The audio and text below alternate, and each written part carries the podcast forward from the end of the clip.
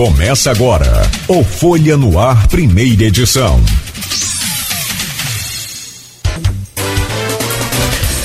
Sexta-feira, 17 de dezembro de 2021.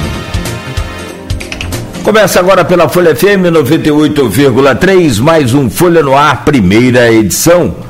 E eu trago bom dia do prefeito Vladimir Garotinho aqui no programa. Muito bom dia, seja bem-vindo.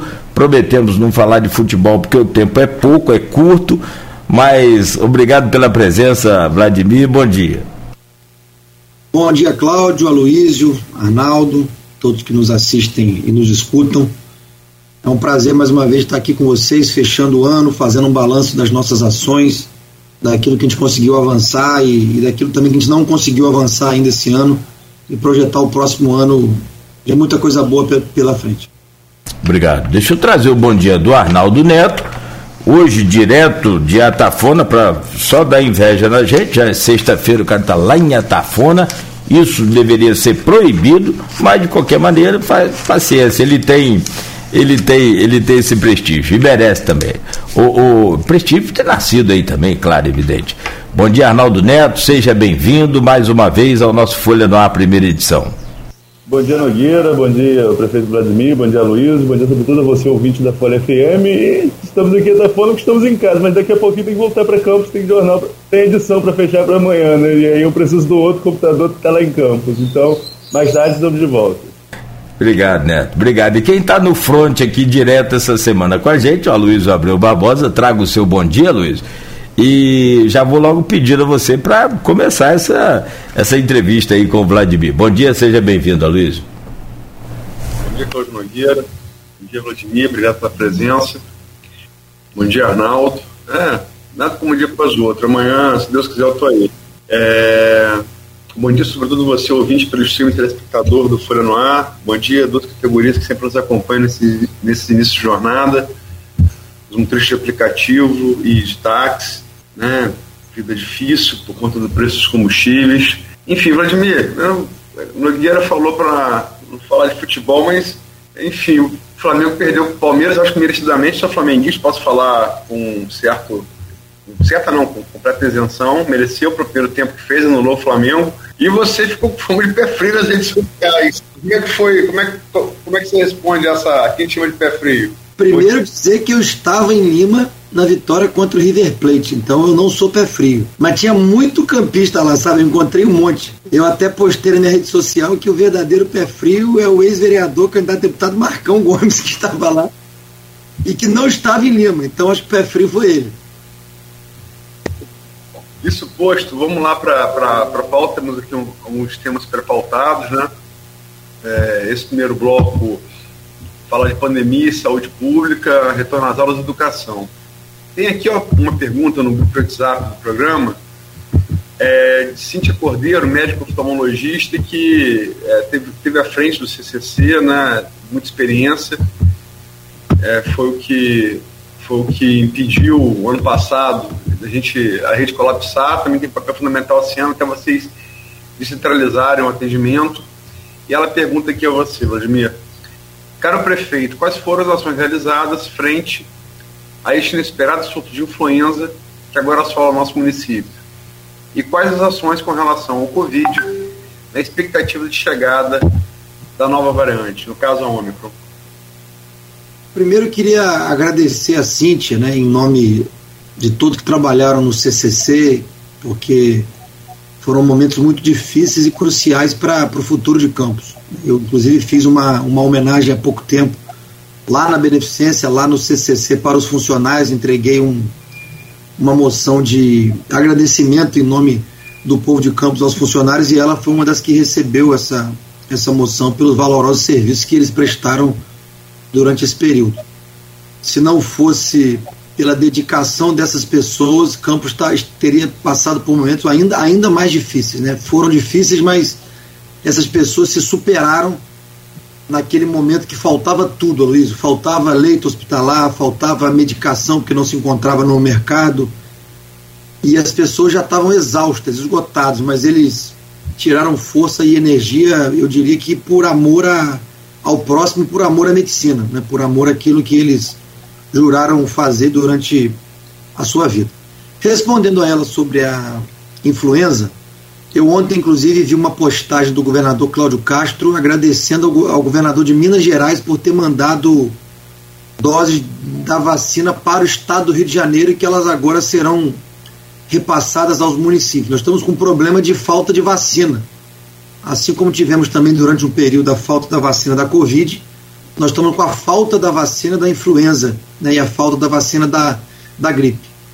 Por exemplo, há, há bem pouco tempo chegaram 2.500 doses da vacina, mas isso acaba em três dias, quatro dias no máximo, porque a procura está muito grande, porque realmente existe um surto no estado do Rio de Janeiro inteiro.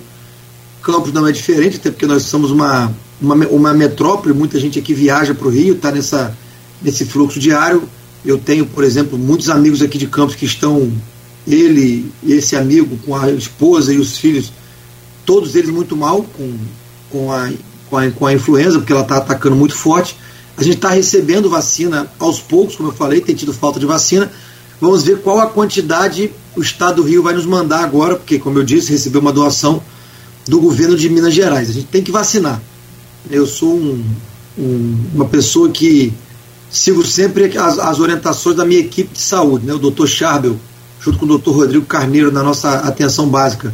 São profissionais muito competentes, muito de, dedicados, e a estratégia que eles definirem é a que nós vamos seguir. A gente anunciou, se eu não estiver enganado, ontem também, uma repescagem com pontos de vacinação para a HN, HN1 pra, e para a gripe. A gente não pode colocar em muitos pontos espalhados, até porque tem pouca vacina. Não ia ter efetividade se a gente espalhasse demais. Quanto mais vacina chegar, mais pontos a gente pode abrir. Né? Mas por enquanto, como a dose ainda está pouca, a gente vai a gente vai fazer em pontos reduzidos como, como, como temos feito até agora. É, você falou em Charbel, ele foi entrevistado de ontem aqui no programa e pula de um assunto para o outro. É, falamos muito, muito, logicamente, sobre a pandemia da Covid, né? É, e ele falou é, em relação, são assuntos correlatos, em relação ao retorno às aulas. As, as palavras dele, é, ele colocou aqui ontem que o retorno às aulas é um caminho sem volta, né? E que vai ser cobrado é, dos pais, de alunos, cartão de vacinação, assim como era no Bolsa Família. É isso mesmo? Você ratifica o que o que Charme falou ontem aqui? Ratifico as duas coisas, tanto que é um caminho sem volta, como, como vai ser cobrado sim o, o comprovante de vacinação. Né? As, as pessoas precisam se vacinar. Já existe a liberação da Anvisa, inclusive o Arnaldo, o Cláudio falou aqui no início do programa para a vacinação em crianças. A minha filha, por exemplo, de 12 anos, já tomou as duas doses. Meu filho ainda não tomou, ele tem 9 anos, mas a liberação da Anvisa começou agora. Então, meu filho também vai tomar a vacina.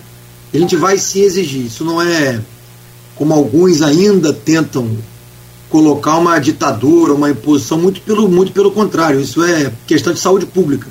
A gente vê o que acontece em vários países quando a vacinação é baixa. Inclusive a nova variante ela é derivada da África que tem pouca va cobertura vacinal. Então a gente vai exigir sim, é, é, importante que as pessoas entendam isso. A gente vai voltar às aulas, eu acho que o calendário, se não estiver enganado, já é para o início de fevereiro, para que possa estar tá retomando a, as aulas na, na rede municipal. Vladimir, você citou aí a nova variante, né? É a grande preocupação, sobretudo pela falta de vacinação de, de um percentual ainda considerável de, da população mundial, né? Na nossa realidade aqui também. Mas enfim, a preocupação com essa variante se dá sobretudo com eventos grandes que estão para acontecer, como o Réveillon, é, que o Rio de Janeiro vai manter a queima de fogos em Copacabana, diz que não vai ter show, mas a grande atração é a queima de fogos, né? Então não, é, é, comentávamos isso na semana passada, eu e o Nogueira aqui, parece que não fará muita diferença. Mas enfim, Campos adotou algumas posturas. Qual vai ser a postura do município em relação a Réveillon e, sobretudo, programação de verão, que é o que se estende depois e movimenta muita gente em um local só, no caso de Campos, que é a Praia de Farol de São Tomé?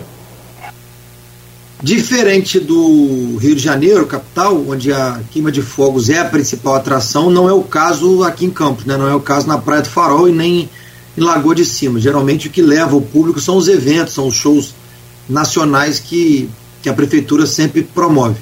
Nós vamos fazer sim uma queima de fogo simbólica, não vamos ter evento algum né, no Réveillon para evitar aglomeração, mas nós estamos numa fase que é impossível a gente controlar totalmente as pessoas e nem queremos isso mais.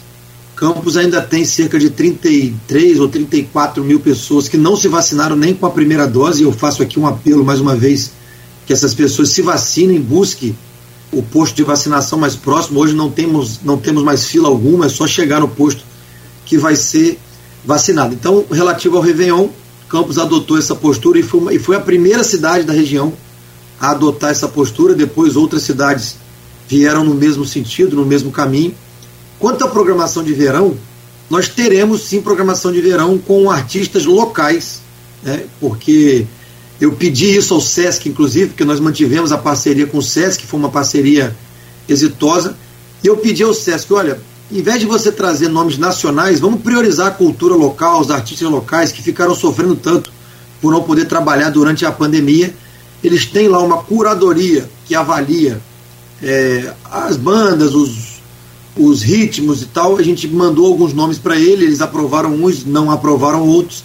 Então a gente vai ter sim uma programação com eventos locais e vamos fazer muita muita força nos eventos esportivos, né? Vai ter muito evento esportivo, vai ter futebol, vai ter capoeira, vai ter bodyboard, vai ter beach soccer, vai ter beach tênis, enfim, vai ter muito evento esportivo na praia durante o verão inteiro, também eventos culturais através da tenda cultural que nós vamos montar lá vai ser uma programação mais reduzida, mas vamos ter programação.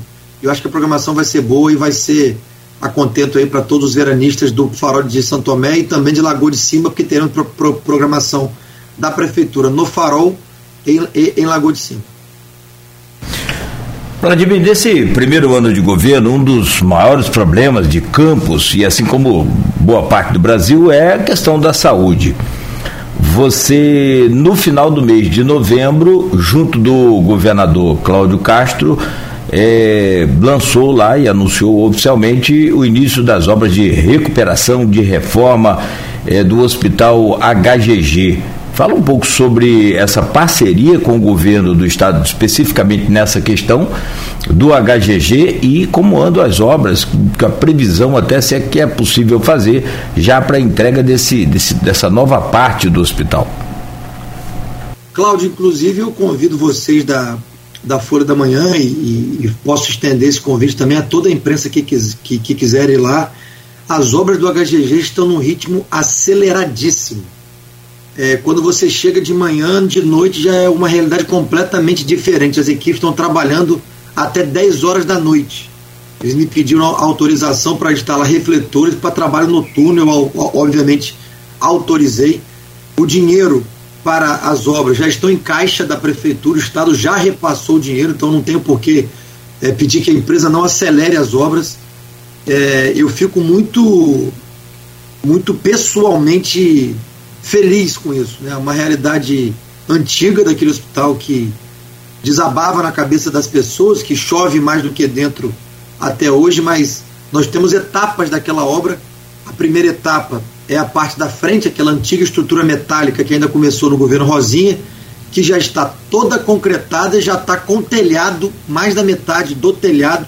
A parte hidráulica de piso já foi toda feita e já está começando a levantar parede. Isso em 20 dias, 20 e poucos dias de obra. Né? Então a nossa previsão é que no máximo até abril a gente entregue 100% concluída a primeira etapa e aí a gente vai transferir os pacientes que estão no prédio antigo para essa ala nova que vai estar pronta, creio eu, né, até abril e aí sim entrar na nova etapa da obra que é a restauração, na verdade é a reforma completa do prédio antigo, que ali são duas etapas de obra, a gente só liberou por enquanto a primeira parte porque não teria condição de fechar o hospital, de fechar o atendimento para o povo que, que busca o, o, o, o, hospital. Dentre os projetos que eu apresentei ao governador Cláudio Castro, né, ele veio aqui em Campos e anunciou 500 milhões de investimento para a cidade, mas eu já posso antecipar que serão mais de 500 milhões, bem mais até, podendo dobrar, né, podendo chegar a um bilhão de reais de investimento aqui no, no, no, no município de Campos.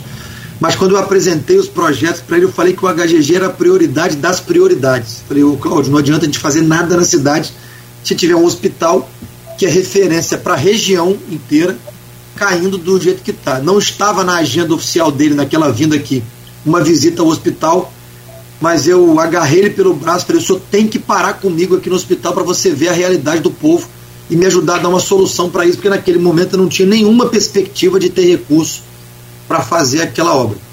Ele, ao entrar no hospital, ele ficou sensibilizado como, como ele é. O Cláudio é uma pessoa muito muito sensível às, às questões que os prefeitos levam para ele. E aqui eu não falo só em meu nome. Eu tive uma reunião essa semana, na verdade, um evento de final de ano do governo do estado no palácio, onde vários prefeitos estavam lá e, e, e o relato é o mesmo, né? Que o governador tem sido muito parceiro e tem ajudado muito os municípios do estado como um todo. Então ele se sensibilizou com a questão do HGG eu corri aqui junto com a prefeitura para fazer o projeto, a gente fez o projeto também em tempo recorde e comecei a obra na confiança de que o governador iria repassar o dinheiro, porque quando a gente começou o dinheiro não estava nem no caixa da, da prefeitura ainda, mas por confiança, pela parceria, a gente começou a obra e o dinheiro agora sim já está no caixa, a gente vai acelerar sempre que possível, dependendo aí das condições climáticas, porque, porque quando chove é difícil de você fazer obra, mas por isso até a gente avançou no telhado para poder continuar fazendo a obra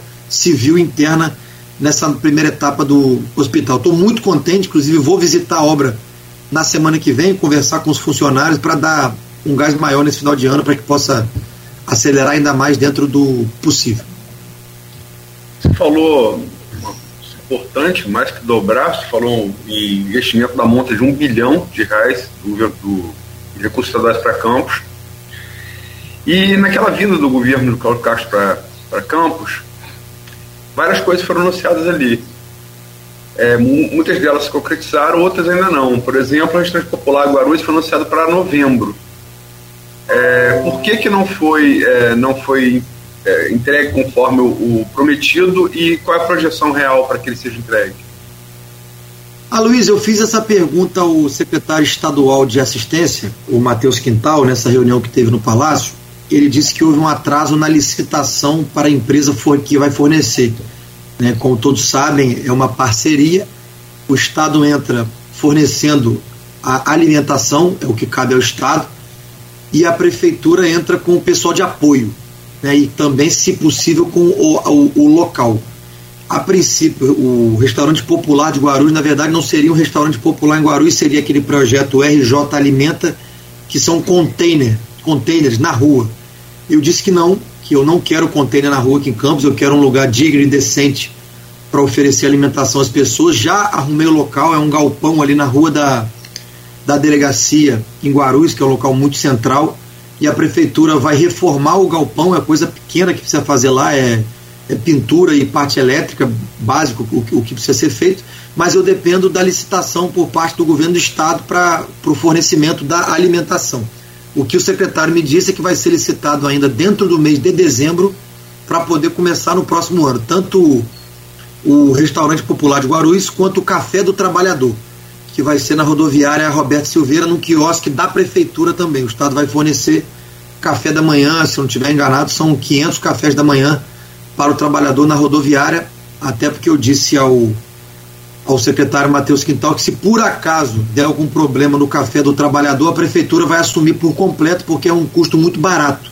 A gente está falando em torno de 40 mil reais por mês para servir ali 500, 500 cafés da manhã por dia né, para os trabalhadores na, na, na, rodoviária. Mas ele me garantiu que em dezembro ainda a licitação acontece e tão logo a licitação aconteça, a prefeitura está pronta para a parte que lhe cabe, né, que, é a, que é o local, que já está, no caso do café do trabalhador, já está 100% pronto, é só começar. O restaurante popular de Guarulhos também já temos o local escolhido e vamos fazer uma pequena adaptação de reforma que não, não é coisa não é coisa grande. Então só depende disso, mas eu, como disse, eu confio na parceria com o governador, eu entendo, até porque sofro com isso também aqui, da burocracia, às vezes, do serviço público, na questão de licitação, você tem edital, às vezes tem impugnação de edital, prazo de recurso. Eu entendo, porque vivo isso na pele aqui, mas o compromisso foi feito, foi ratificado e, e eu confio na palavra que vai, que vai acontecer no próximo ano. Você acha que é papo para o primeiro semestre? E fazendo outra pergunta, que foram outras promessas, é, outras promessas feitas por Castro aqui. Ele não foi promessa, ele falou que dependeria do TCE. Após a integração, Arnaldo fez uma matéria muito abrangente sobre isso há cerca de três semanas, um mês atrás. É, desde aquela primeira ponte lá na época do governo militar ainda, no Valéi Ferreira, que só restaram os, os alicerces, né? E a ponte, essa nova ponte, é, da integração para ligação da Barra a São Francisco, quer dizer, lógico, não é para Campos, mas interessa a Campos. Na verdade, ela liga São João da Barra a Campos. É. A descida dela sai em Campos. O acesso depois é que vai levar a São Francisco, mas a ponte liga São João da Barra a Campos. Pois bem, é, Cláudio Castro falou que essa disputa ali vem desde Zé Mota, né? Zé Mota nasceu em Barcelos, ela é São Joanense, ela é campista. Mas vamos lá. É, enfim, interessa a todos nós. E é, tava, o governo alegou que estava parado por um, um imbróglio no, no TCE e o TCE, pelo seu próprio presidente, desmentiu isso. Como é que fica essa questão da ponte?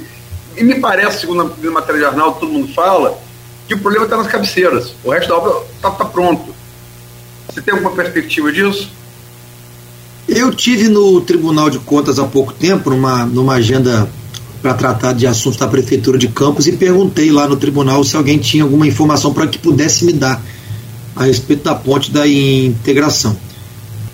A gente tem que tomar muito cuidado com que, com que é ventilado, porque ainda existe pendência no tribunal. Tá? Eu ouvi disso de uma pessoa de dentro do tribunal, também já tinha ouvido isso do secretário das cidades, o Uruan Sinta, que é uma pessoa que eu tenho uma relação muito próxima e muito pessoal, porque coisas da, da vida, eu fui estagiário de, de publicidade na Ípica da Lagoa, né, quando eu fazia quando eu fazia faculdade no, no Rio de Janeiro, e o filho dele, o Uruan Júnior, fazia estágio de assessoria de imprensa no mesmo local na Ípica quando eu fazia estágio de publicidade. Então, eu conheço o Uruan há, há pelo menos 25 anos. Então, eu tenho uma liberdade pessoal com ele muito, muito grande de, de frequentar casa, inclusive. O, o, filho dele frequentava a minha casa e eu frequentava a casa dele.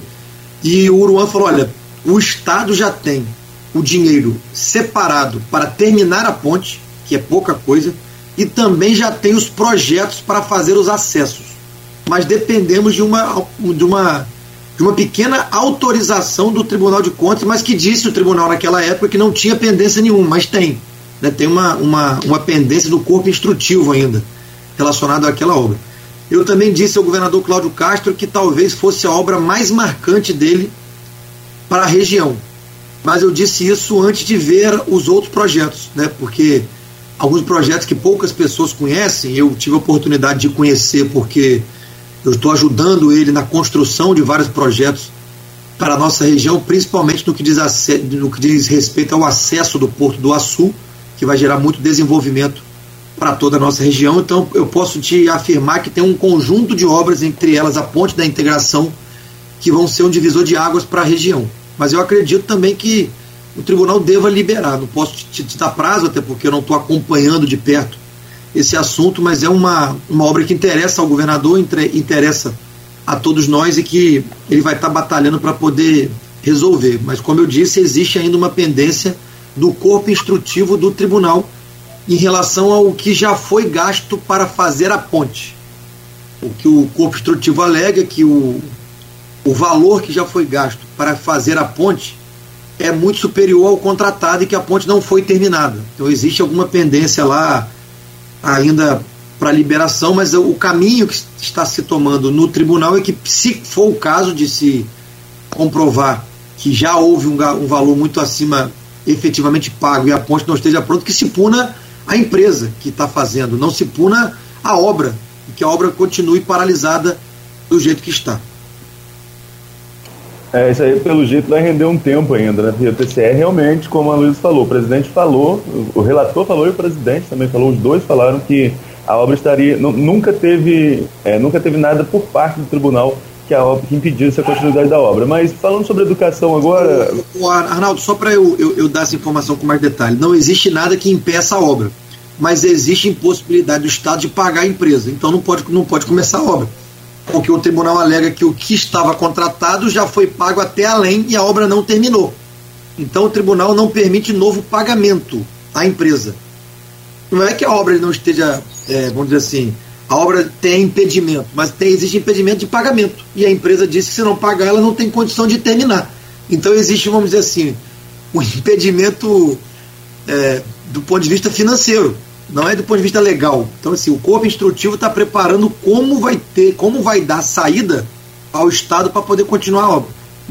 Vou falar um pouco sobre educação agora. Tem a pergunta da Vera Marques aqui no grupo do programa, do programa do blog Opiniões. Ela diz o seguinte: é, Prezado prefeito, uma das grandes deficiências de Campos está no setor da educação pública, principalmente no que diz respeito às escolas com horário integral. Qual o projeto que está em andamento em relação especificamente a essa questão? E Vladimir, eu encaixo aqui também falando de educação, a gente não pode deixar de falar, e gostaria que você falasse sobre a questão do auxílio tecnológico aos profissionais da área de educação. Eu até cheguei a escrever que houve um recuo por parte do governo que anunciou esse, esse auxílio e depois transformou num bônus especial extra aprovado pela Câmara nesta semana, é, que, serão, que serão destinados a todos os servidores. Você mesmo entrou em contato comigo falando que não houve recuo, houve uma adaptação e que, no seu ponto de vista, atenderia inclusive a um pedido dos próprios servidor, servidores da educação. Eu gostaria que você falasse um pouquinho sobre isso também. Então, são os dois pontos: a questão da escola de tempo integral, que é a pergunta da Vera Marques, e depois queria que você falasse um pouco sobre a questão do auxílio tecnológico. Eu vou começar pelo auxílio tecnológico, porque tem dado uma, uma certa polêmica, né, desnecessária no meu ponto de vista, mas entendo todos que queiram discutir esse assunto. Inclusive, hoje eu vou receber na prefeitura às 11 horas representantes dos aposentados e também do CEP, né, para discutir as duas coisas, tanto o abono que não é possível ser pago aos aposentados por uma questão legal. A Previcampos não pode pagar gratificações, auxílios e abonos. A Previcampos só pode pagar salário. Não é possível que se pague e também representantes do CEP que vão com certeza falar sobre o abono né, e sobre verbas do Fundeb. Eu estou lá para poder ouvi-los e, e, conversar com eles hoje às 11 horas na prefeitura. Mas é bom explicar que eu anunciei né, um auxílio tecnológico de dois mil reais para toda a rede de educação. Foi na época muito comemorado, mas também houve muito pedido e muito questionamento a respeito da nota fiscal que seria exigida pelo auxílio tecnológico. Por que a nota fiscal, Aloysio e Arnaldo e Cláudio? Como o dinheiro é federal, é verba do Fundeb, eu preciso prestar conta disso, eu preciso justificar o gasto. Então, dentro de cada processo, porque cada auxílio eu abro um processo individual do profissional, eu preciso anexar a nota fiscal para depois prestar contas ao MEC, porque o dinheiro é federal.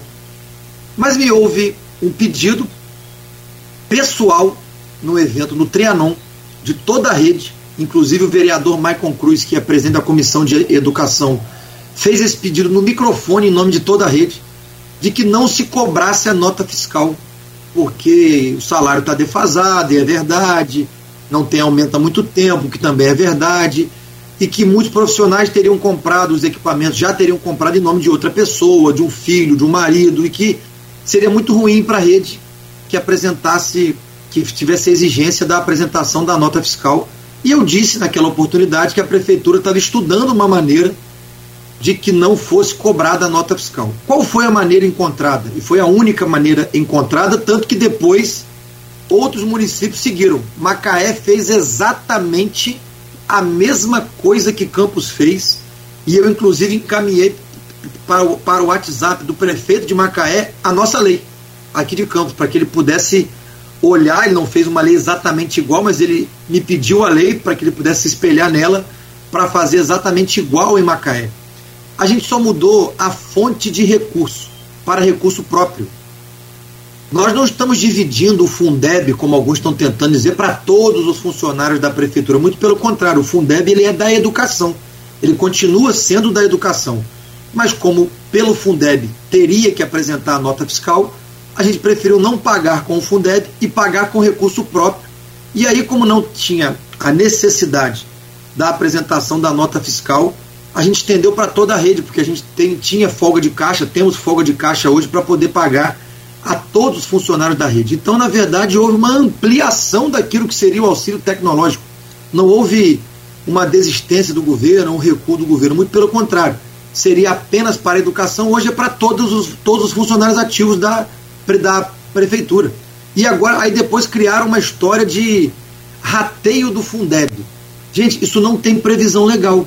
Quando você pega a normativa da nova lei do Fundeb, e eu fui deputado federal que aprovei a lei, eu ajudei a aprovar a lei. Não existe previsão legal de rateio do Fundeb, como alguns estão tentando é, criar é, na cabeça dos professores. O que existe é precatórios do antigo Fundef, com F, não com B, né? Fundef, que estão para serem pagos aos municípios, que não foram pagos ainda. E aí sim, os precatórios do antigo Fundef será feito o rateio assim que for pago para os professores da rede de educação. Mas no Fundeb não existe previsão alguma de rateio. Então, para equacionar, né, para responder a sua pergunta, eu lamento que alguns tenham, tenham tentado polemizar uma coisa que é boa para todo mundo. Eles vão ganhar os dois mil, como estava prometido, só mudou o apelido de auxílio tecnológico para um bônus extraordinário e todos os outros profissionais da ativa também vão receber. Né? Então, foi um avanço, na verdade, não foi um recuo. A gente avançou para poder pagar a todos os profissionais da ativa do município de Campos. Quanto à questão da educação integral, ela realmente temos, temos que dar razão e, e dar e dar César o que é de César. Né? No, no Campos não tem educação em tempo integral. Desculpa aqui a, a franqueza e a sinceridade, mas o, o famoso, né, que criado pelo governo anterior, CEMEI, nunca funcionou de fato como escola em tempo integral. O nosso projeto de educação, e é importante que se fale que é um projeto de educação, porque você não muda a educação de uma hora para outra. Só um minutinho, tomar uma água aqui. Você não muda a educação de uma hora para outra, mas no nosso projeto educacional, nós pensamos em escolas maiores por região, exatamente para que elas possam ser é, otimizadas em horário em tempo integral, porque Campos tem 243 unidades escolares entre creche e escola, é um número muito elevado. A gente precisa reestruturar essa rede. Algumas pequenas escolas não têm nem 10, nem 10 alunos, né? não justifica manter uma, uma escola, um equipamento público com apenas 10 alunos. Justifica você fazer escolas maiores com uma, com uma estrutura melhor, até para você depois colocar a escola em tempo integral. Está no nosso programa de governo, está na nossa programação e a equipe técnica da Secretaria de Educação, liderada pelo professor Marcelo Férez, também já está no radar para poder efetivar isso nos próximos anos.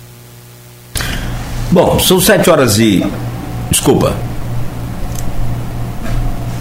Ouvi uma voz aí, achei que. Acho que é o retorno. Foi ela, foi ela. Ah, tá. Bom, 7h40 então, meu caro Vladimir, toma aí a sua água, um café também para. É, um café daquele puro. E. é, vai entender. Ah lá, não, não, não, que tem café muito forte, que acelera muito. E, e, na verdade você já acordou acelerado hoje. Quem me pediu o link do WhatsApp aqui foi no, pelo WhatsApp foi você. 6 e 15 da manhã. Vou falar brincadeira, porque senão pode. Pode, pode claro. Porque Rogério, Rogério, meu que deu duas entrevistas desde que foi eleito vereador. Na primeira ele estava acelerado. Eu falei, Rogério, esse café seu tá forte demais. E na segunda, ele falou, ó, oh, tá meio chá hoje, tô mais calmo. Aí você falou que o Vladimir estava acelerado, eu falei, tomou café de Rogério, Vladimir? Rogério é muita testosterona. um abraço para Rogério. Um abraço para o Rogério Matoso. Estamos recebendo o prefeito de Campos, Vladimir Garotinho, falando desse um ano aí de, de o seu primeiro ano de administração. E como a gente já anunciou aqui, já fez algumas perguntas lá do, do, do grupo de WhatsApp deste programa e do blog Opiniões, é, tem uma aqui, o, o, prefeito, que vem do William Passos, que é geógrafo com especialização em estatística e desenvolvimento regional. Ele diz aqui: prezado Vladimir, Campos é um município numa região em metropolização, conforme venho comprovando na minha pesquisa de tese de doutorado desenvolvida no IPUR, UFRJ. Municípios em metropolização solucionam problemas de mobilidade urbana, entre outras alternativas, com linhas de ônibus integrando bairros diferentes sem necessariamente passar pelo centro, com os corredores exclusivos para ônibus para dar maior fluidez ao trânsito, com integração física e tarifária, permitindo ao usuário usar mais de uma linha pagando a mesma passagem e com incentivo também à mobilidade a pé e por bicicleta. É possível viabilizar isso em Campos, garantindo ao município um salto de modernização, Vladimir? Olha, o, a pergunta dele, ela, ela vem de encontro ao maior desafio atual e também ao maior desafio futuro de Campos. O maior desafio atual é o transporte público. É, Campos tem um, um problema, e eu diria que talvez seja o problema mais complexo de ser enfrentado né, por parte da municipalidade, que relativo ao transporte. Inclusive hoje nós amanhecemos com um grande problema, porque ontem teve uma decisão judicial né, do Dr. Heron é, pedindo que. Pedindo não, decisão judicial é, não é pedido, né? É decisão, se cumpre. Pedindo, determinando que as vans deixem de circular e que elas sejam descaracterizadas, inclusive. Né? O que está gerando desde ontem uma série de ruídos. Hoje pela manhã já está tendo é, a, a, paralisação, que a paralisação foi determinada a partir de segunda-feira, mas já tem van parando hoje.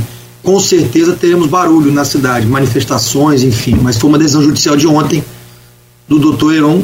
É, por outro lado, as empresas de ônibus de campos estão com a sua frota bastante sucateada, com muito poucos ônibus na rua. Eles alegam, obviamente, é, passagem defasada, o valor da passagem, e os custos operacionais todos dolarizados. O diesel esse ano subiu mais de 50%. Então é uma, é uma realidade que não tem fácil solução, porque Campos tem 4 mil quilômetros quadrados. Campos é o quinto maior município em extensão territorial do Brasil. Não é uma, uma, uma, uma equação fácil da gente, da gente fechar. Tanto que, se você buscar os meus pronunciamentos durante a campanha, eu dizia duas coisas basicamente sobre o transporte. Primeiro é que eu ia acabar com os terminais de integração, porque eles não funcionavam e eles eram terminais da humilhação, onde as pessoas ficavam depositadas ali ao tempo, de, é, ao sol, à chuva, banheiros químicos que não eram limpos, em tendas improvisadas. Então que a gente ia acabar com o terminal e nós acabamos com isso na primeira semana do ano. E a segunda coisa, basicamente, que eu dizia é que precisava haver o entendimento e que todas as pessoas envolvidas no setor de transporte buscassem uma solução para o transporte de campos.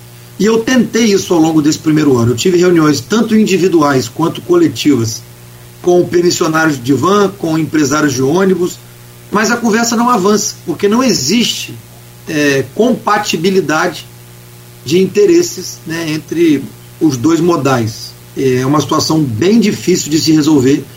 Eu, inclusive, estou a partir do próximo ano lançando oficialmente o Conselho da Cidade, né, que a gente vai um conselho consultivo onde a gente vai com a sociedade civil e com especialistas debater vários assuntos da nossa cidade. E o primeiro tema desse conselho da cidade que eu vou levar é exatamente sobre o transporte público, porque é uma situação urgente, né, que está latente todos os dias para aquelas pessoas que precisam pegar o transporte para trabalhar, que precisam visitar alguma, alguma pessoa estão com muita dificuldade. Então é um problema a ser enfrentado. Sobre a questão da mobilidade, também temos problemas nos dias de hoje, mas ela é uma preocupação que ela deve ser não só do agora, mas do futuro. Com o advento do Porto do Açu, bem aqui do nosso lado, eu tenho um estudo da, da Firjan e do DENIT, do próprio Porto do Açu, que a partir de 2023 nós teremos um fluxo de mais de 1.500 caminhões por dia em direção ao Porto do Açu. Por dia. Você imagina isso tudo passando dentro do município de Campos. É um caos completo, né? é um caos absoluto.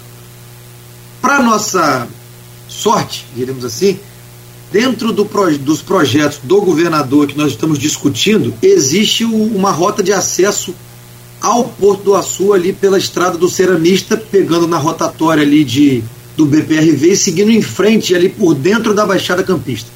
O que não vai atrapalhar o trânsito da BR-356 para quem vai para São João da Barra e vai tirar o tráfego de caminhões de dentro do município de Campos. A obra já está, inclusive, para quem quiser entrar no portal de investimentos do governo do estado, que é o chamado Pacto RJ, que é o, que, que é o portal onde informa as obras que já foram aprovadas e que estão com orçamento empenhado. Essa é uma delas. É uma obra que, segundo o governo do estado, vai custar em torno de 400 milhões de reais. Uma obra muito grande, muito vultuosa e muito importante. O projeto foi feito pelo próprio Porto do Açu como uma rota alternativa de carga para poder chegar no porto. Então, o transporte, respondendo a pergunta do William, o transporte é uma situação urgente, emergente, que nós temos problema todos os dias com ele, mas que não tem fácil solução e será levado à pauta logo no início do ano no conselho da cidade para que todos nós possamos encontrar um caminho, porque é muito ruim quando o poder público impõe um tipo de modelo. Né? Isso foi imposto no governo Rafael pelo Quintanilha, época no IMTT, foi imposto um modelo que não funcionava, que não foi debatido, que não foi discutido com ninguém, o que causou muitos transtornos para a população de campo. Então nós vamos levar o conselho, que vai ser criado agora no início do, do próximo ano, para que a gente possa debater isso junto. Inclusive vamos convidar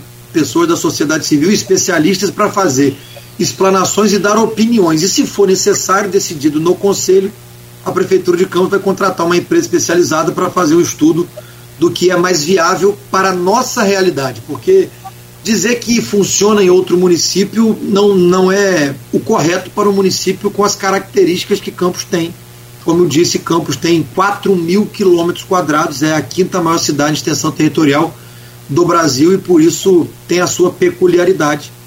Eu ouvi de mais de um empresário de ônibus, se eu ouvi pessoalmente, textualmente, de que nunca mais, e eu disse a ele que nunca mais era muito tempo que ele não deveria usar dessa forma, que nunca mais os ônibus iriam para um raio de distância, atendendo um raio de distância maior do que 15 quilômetros do centro. Eu ouvi isso deles. Ele falou: olha, olha, ouvir isso de vocês é muito ruim, porque a gente quer buscar solução, né? mas foi o que eu ouvi. Ouvi também de um outro empresário de ônibus de que a empresa dele é deficitária, que não dá lucro e que ele tem que tirar do, de outro negócio dele para poder colocar na empresa dele, querendo culpar a prefeitura por isso. Falei, olha, você não pode culpar a prefeitura por isso, porque a única solução que você está me dando é aumento de passagem. Ele me deu um estudo que a passagem em Campos ia, é, deveria aumentar para em torno de R$ 5,20. Eu não tenho como aumentar a passagem de R$ 2,75 para R$ 5,20 eu vou matar a população que não vai ter condição de pagar. Então, assim, não existe solução fácil. Eu sei que não existe, sei que é um problema urbano hoje, muito sério.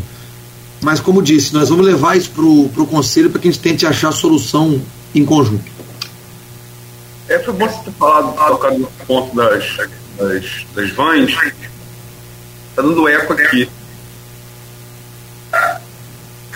Tá. Seguir.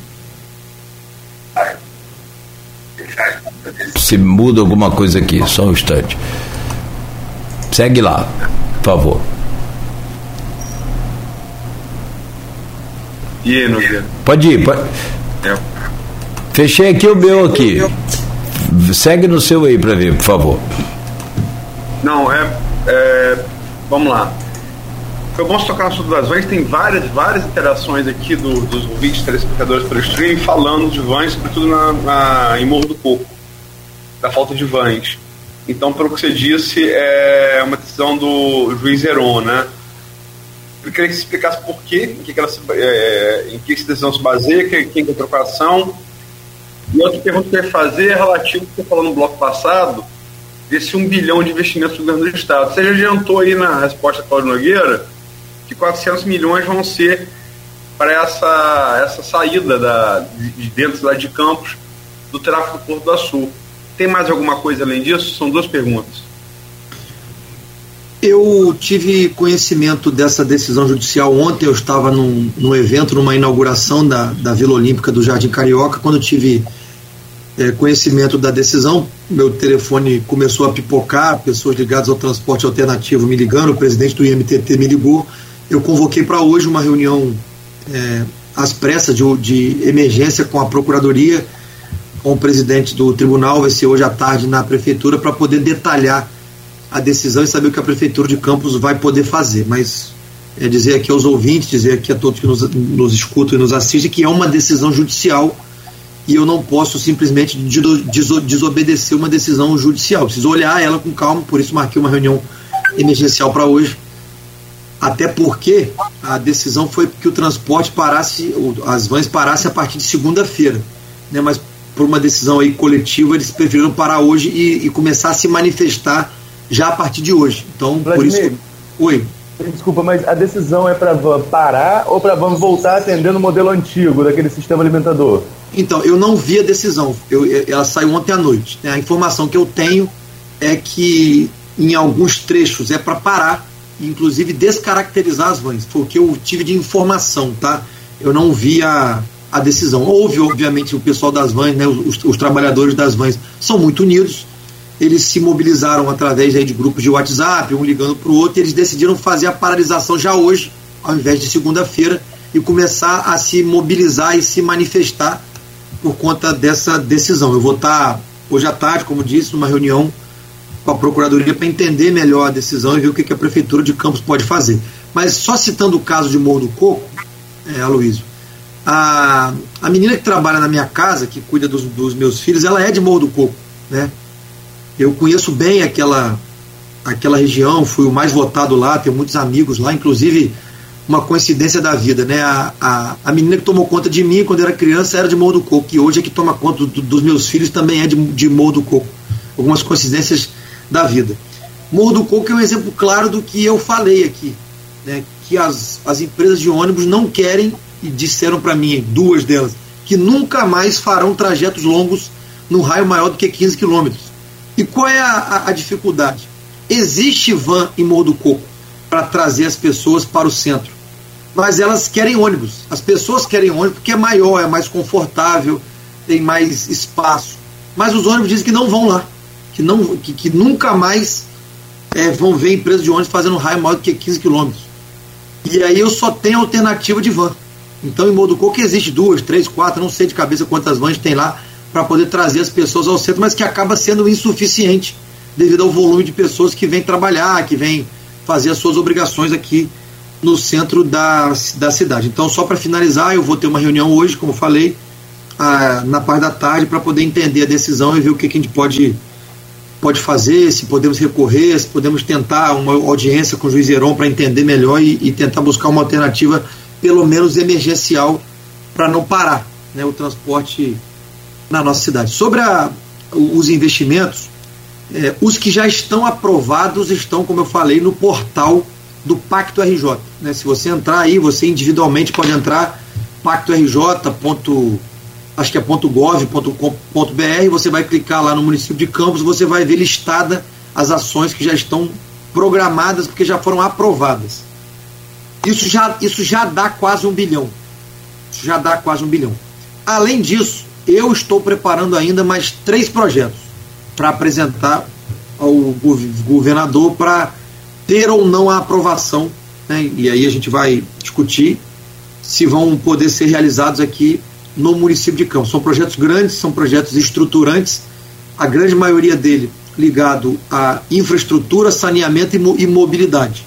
Tá? São, é, é isso que a gente tem planejado para Campos. E por que infraestrutura, saneamento e mobilidade? Primeiro, porque gera, gera emprego de forma rápida, é, é, é emprego na veia, é construção, é construção civil. Né? O dinheiro volta a circular. A gente volta, inclusive a Prefeitura de Campos volta a ter receita, porque quando está tendo obra, você, as empresas têm que pagar ISS no local da prestação de serviço. Então gera emprego, gera receita para o município, gera circulação de dinheiro. Por que infraestrutura e saneamento? Para melhorar a qualidade de vida das pessoas que ainda moram em áreas é, que tem pouco saneamento ou, ou nenhum sane, sane, saneamento, a gente quer dar qualidade de vida melhor para as pessoas. E por que mobilidade? É, até entrando um pouco na pergunta do William, porque é o desafio do futuro pela condição logística que Campos tem relacionada ao porto do, do, ao porto do Açu. Então eu creio que vai passar de um bilhão de reais, caso seja aprovado esses investimentos que ainda faltam. São três projetos que nós ainda estamos desenvolvendo para apresentar ao governador. E por que essa negociação aumentou, Luiz? É importante dizer isso. Com a venda da SEDAI, muitos municípios que têm o porte de campos, por exemplo, na Baixada Campista, Nova Iguaçu, Caxias, Belfor Roxo, eles estão recebendo recurso oriundo da venda da SEDAI. Campos não tem mais SEDAI, então não está recebendo nenhum recurso da venda da SEDAI específica. Eu comecei a olhar os números né, e comecei a dizer ao governador: olha, governador, eu não tenho SEDAI. Por exemplo, vou chutar um município aqui de um prefeito que é meu amigo, que é o Washington Reis, de Duque de Caxias. Caxias está recebendo 700 milhões derivados da venda da SEDAI e mais aporte do Estado em obras de infraestrutura, o que vão totalizar mais de um bilhão de reais em Caxias. Poxa, não é justo que Campos, que não tem SEDAI, que já foi aqui concedida há muito tempo atrás pelo ex-prefeito Sérgio Mendes para água, águas do Paraíba, tenha um investimento menor do que outros municípios do, do, nosso porte, da nossa importância, da nossa relevância. Se Caxias é a capital da Baixada Fluminense, Campos é a capital do interior. Campos merece também ser olhada com outros olhos, com outro cuidado. E essa negociação com o governador e com o Nicola, que é o chefe da Casa Civil, com uma pessoa que eu tenho muito, muito apreço por ele, é quem está conduzindo pessoalmente né, esse mapa de investimentos, evoluiu bastante a ponto de Campos já poder aí vislumbrar dobrar o orçamento que, que o governador tinha anunciado aqui para o município de Campos. Eu fico muito feliz e, e lisonjeado com isso, porque é, o único investimento até, até agora, e acho que será assim, em que o dinheiro foi repassado para o município de Campos é a obra do HGG. É, todos os outros investimentos a gente só apresenta o projeto e é o Estado que licita. Né? Então existe uma parceria, existe uma confiança entre o município e o governo do Estado para que as coisas possam acontecer e, gerar aqui um novo ciclo de desenvolvimento para o povo de Campos. A gente viveu o ciclo do café, a gente viveu o ciclo do açúcar, a gente viveu o ciclo dos royalties do petróleo e agora existe um novo ciclo se, se instalando, que esse ciclo é derivado do bom momento do Estado e a gente está pleiteando obras que vão para além desse ciclo novo que o momento vive, que o Estado vive, porque as obras que nós estamos pedindo são obras estruturantes de mobilidade, de infraestrutura e saneamento básico. Vou pegar um gancho nessa sua fala aí em relação a, a safra do açúcar, né, ou a era do açúcar, acho que está tendo um eco aí também agora, né? É conexão. Felizmente, vamos ver se quando volta um a falar, ela está dando essa conexão. Deixa eu fechar o meu aqui. Enfim, Vladimir, então a gente está falando sobre essa questão de retomada dos setores sobretudo da agropecuária. Você foi a questão da, cana-de-açúcar, né? E a safra realmente foi um pouco melhor é, é, do que as anteriores. Muito um melhor. muito melhor, na verdade. Foi um ano de chuva, de chuva regular para, para, a, para o setor, todos os, os empresários do setor eles falam sobre isso, né, sobre a chuva regular. Agora, do meio do ano para cá, choveu um pouquinho mais do que regular, a gente não sabe se isso vai influenciar, inclusive da questão dos canais da Baixada, o alagamento ali na área, né, é algo que precisa ser solucionado também, mas enfim, como que você vê os investimentos para esse setor da, agropecu da agropecuária, inclusive essa, essa questão dos canais, Vladimir, que eu acabei citando, que acabam prejudicando alguns agricultores devido ao alagamento. O que prevê para 2022 e o que você acha que avançou nesse setor? Primeiro dizer que foi um ano muito atípico do ponto de vista climático. Choveu demais, né? muito mais do que o normal, muito mais do que o previsto.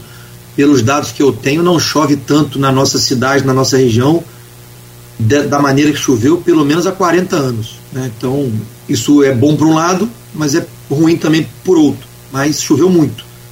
Segundo, que a, a safra da cana-de-açúcar foi a melhor da história, né? pelo que eu ouvi do do Frederico, meu vice-prefeito, que é do, do setor, presidente da Coagro, foi a melhor safra da história recente né, de toda a nossa região.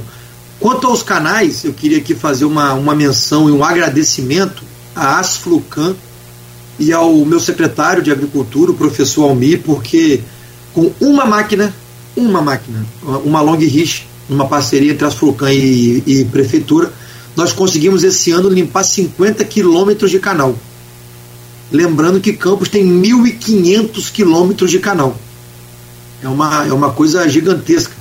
Conversando com o Tiago Pampolho, secretário de Estado de Agricultura, ele falou, cara, ele, ele me chamou assim, cara, Campos é tudo muito, é tudo muito grande.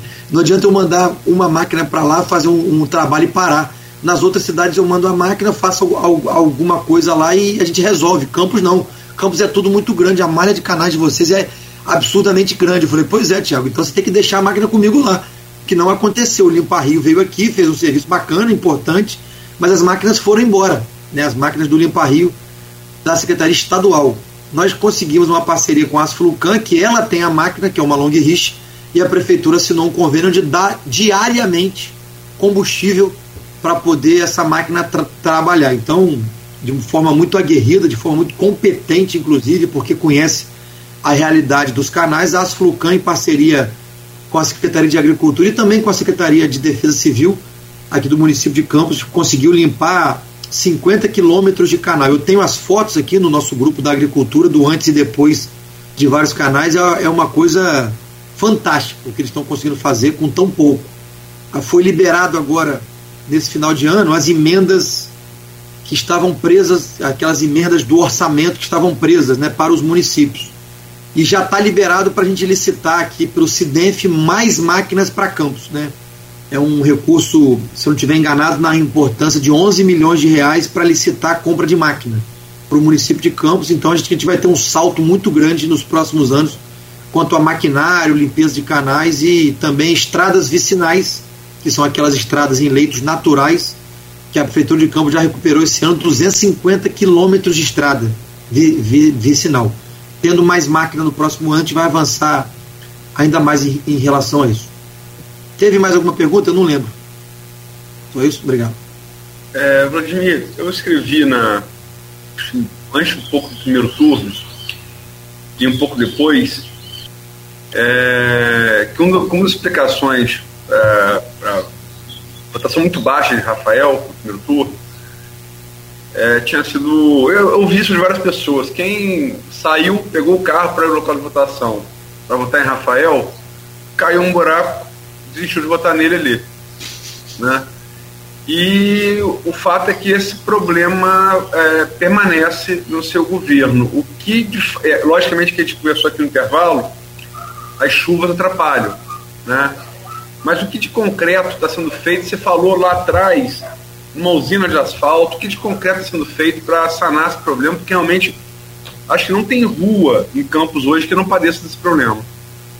A ah, Luiz, a usina de asfalto da prefeitura está funcionando e está tapando buraco.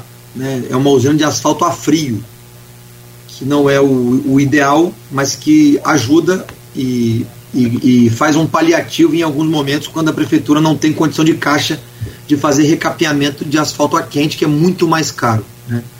Eu posso pedir, se for o caso, mas acredito que o seu pessoal da redação tenha a Prefeitura de Campos hoje tem 10 equipes na rua tapando buraco todos os dias. Todos os dias. São 10 equipes. Só que infelizmente é muito buraco. O pavimento da cidade é um pavimento antigo. Rafael não fez nenhum recapeamento, nenhum recapeamento em, em quatro anos.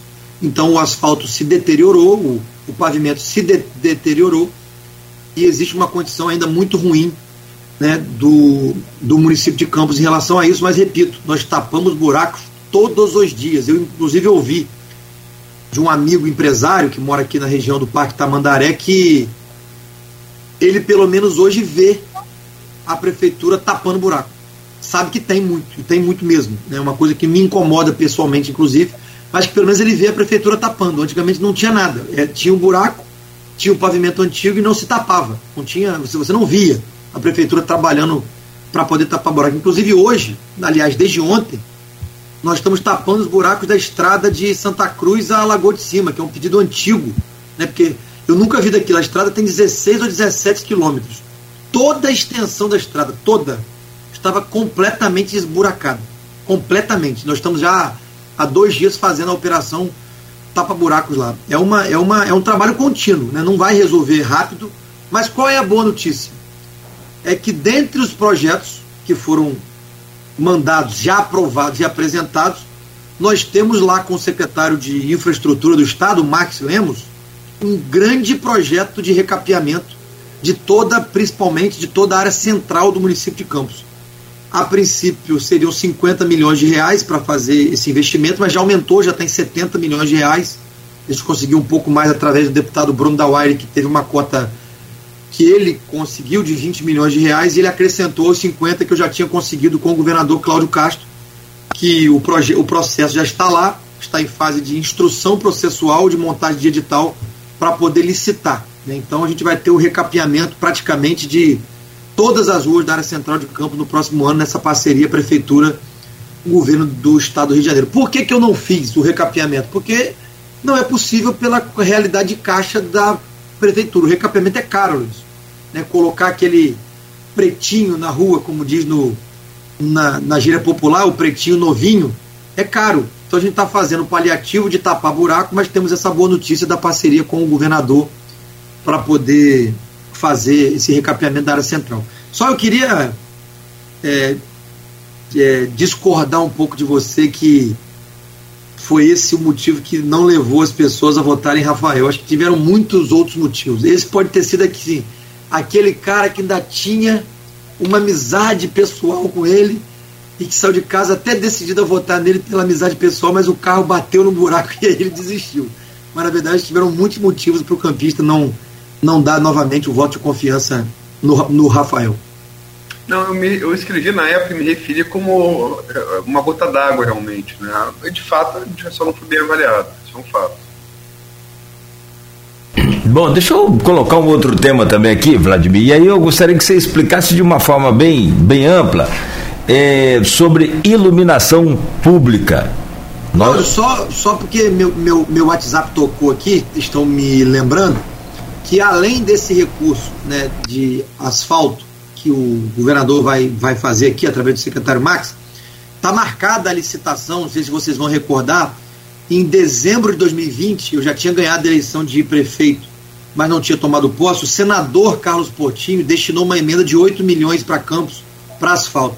Depois de muita burocracia junto à Caixa Econômica Federal, conseguimos destravar o projeto e a licitação foi marcada para o dia 18 de janeiro tá? desses 8 milhões do senador Carlos Portinho. 18 de janeiro agora, do próximo ano.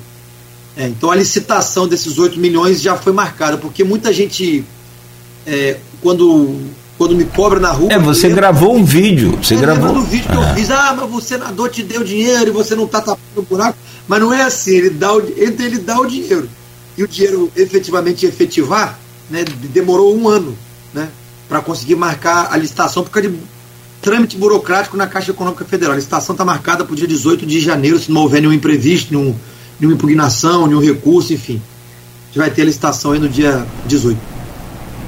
Tá, perfeito.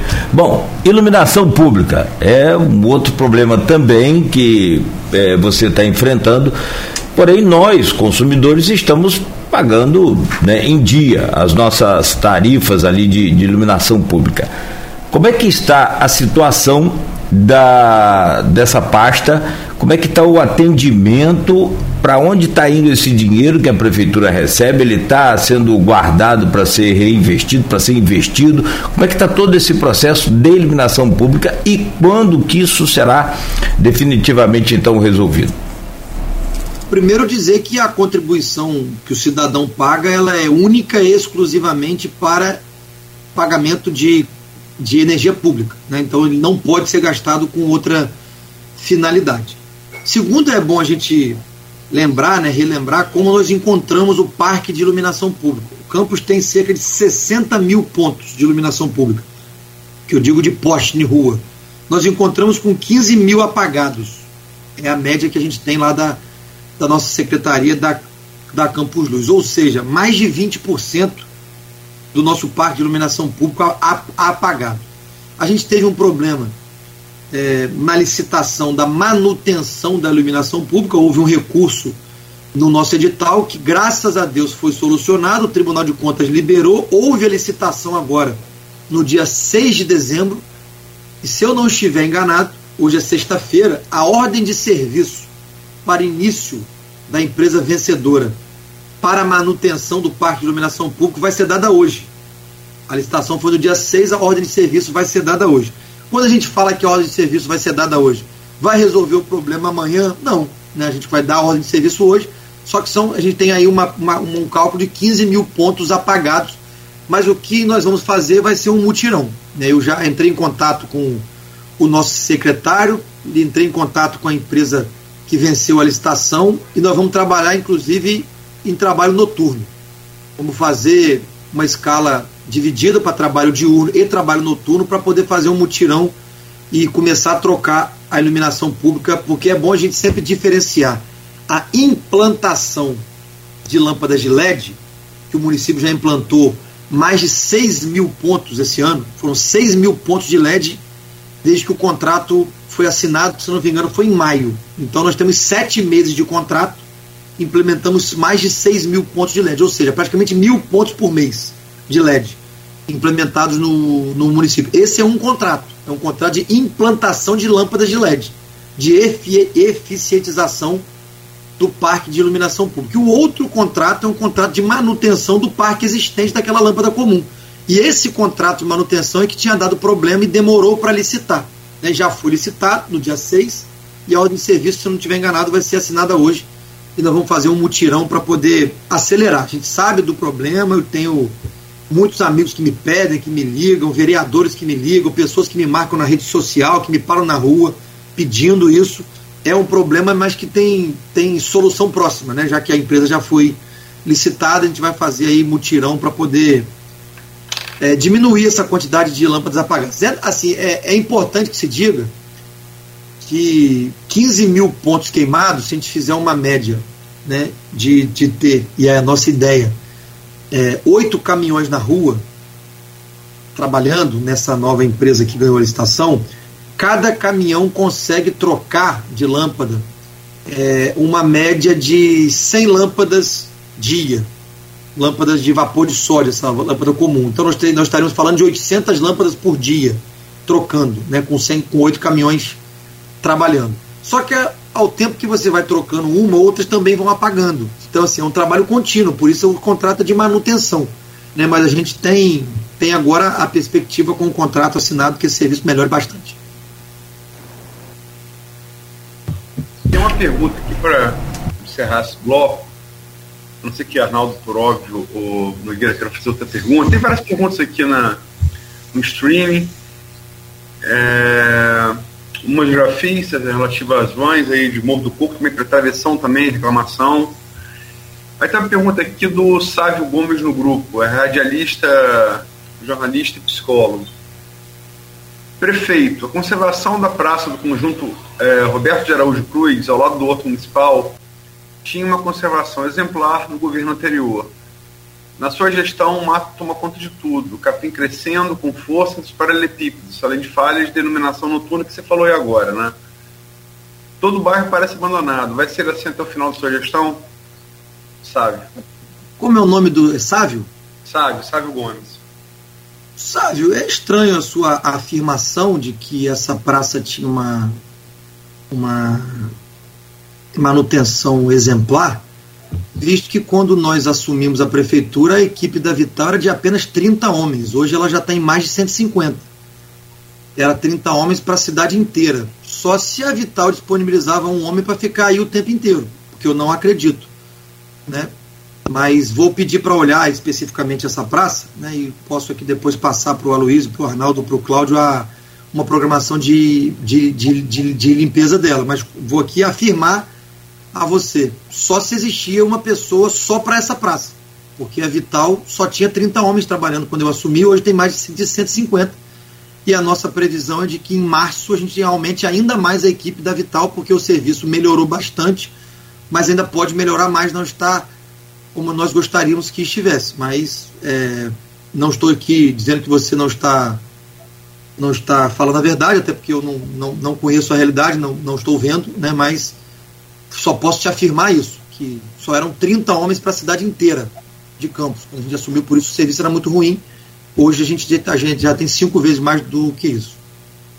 É, se puder encaixar uma ainda sobre infraestrutura, eu queria falar, Vladimir, sobre a questão do Parque Saraiva, que vem se arrastando desde o governo Rosinha e a já tá previsão, tá e a previsão de obra em parceria com o Estado mas existe um outro pacote de obras para outras regiões e que esse parece que teve algum entrave no TCE. Em, que pé está isso? A perspectiva dessas obras aconteçam no próximo ano?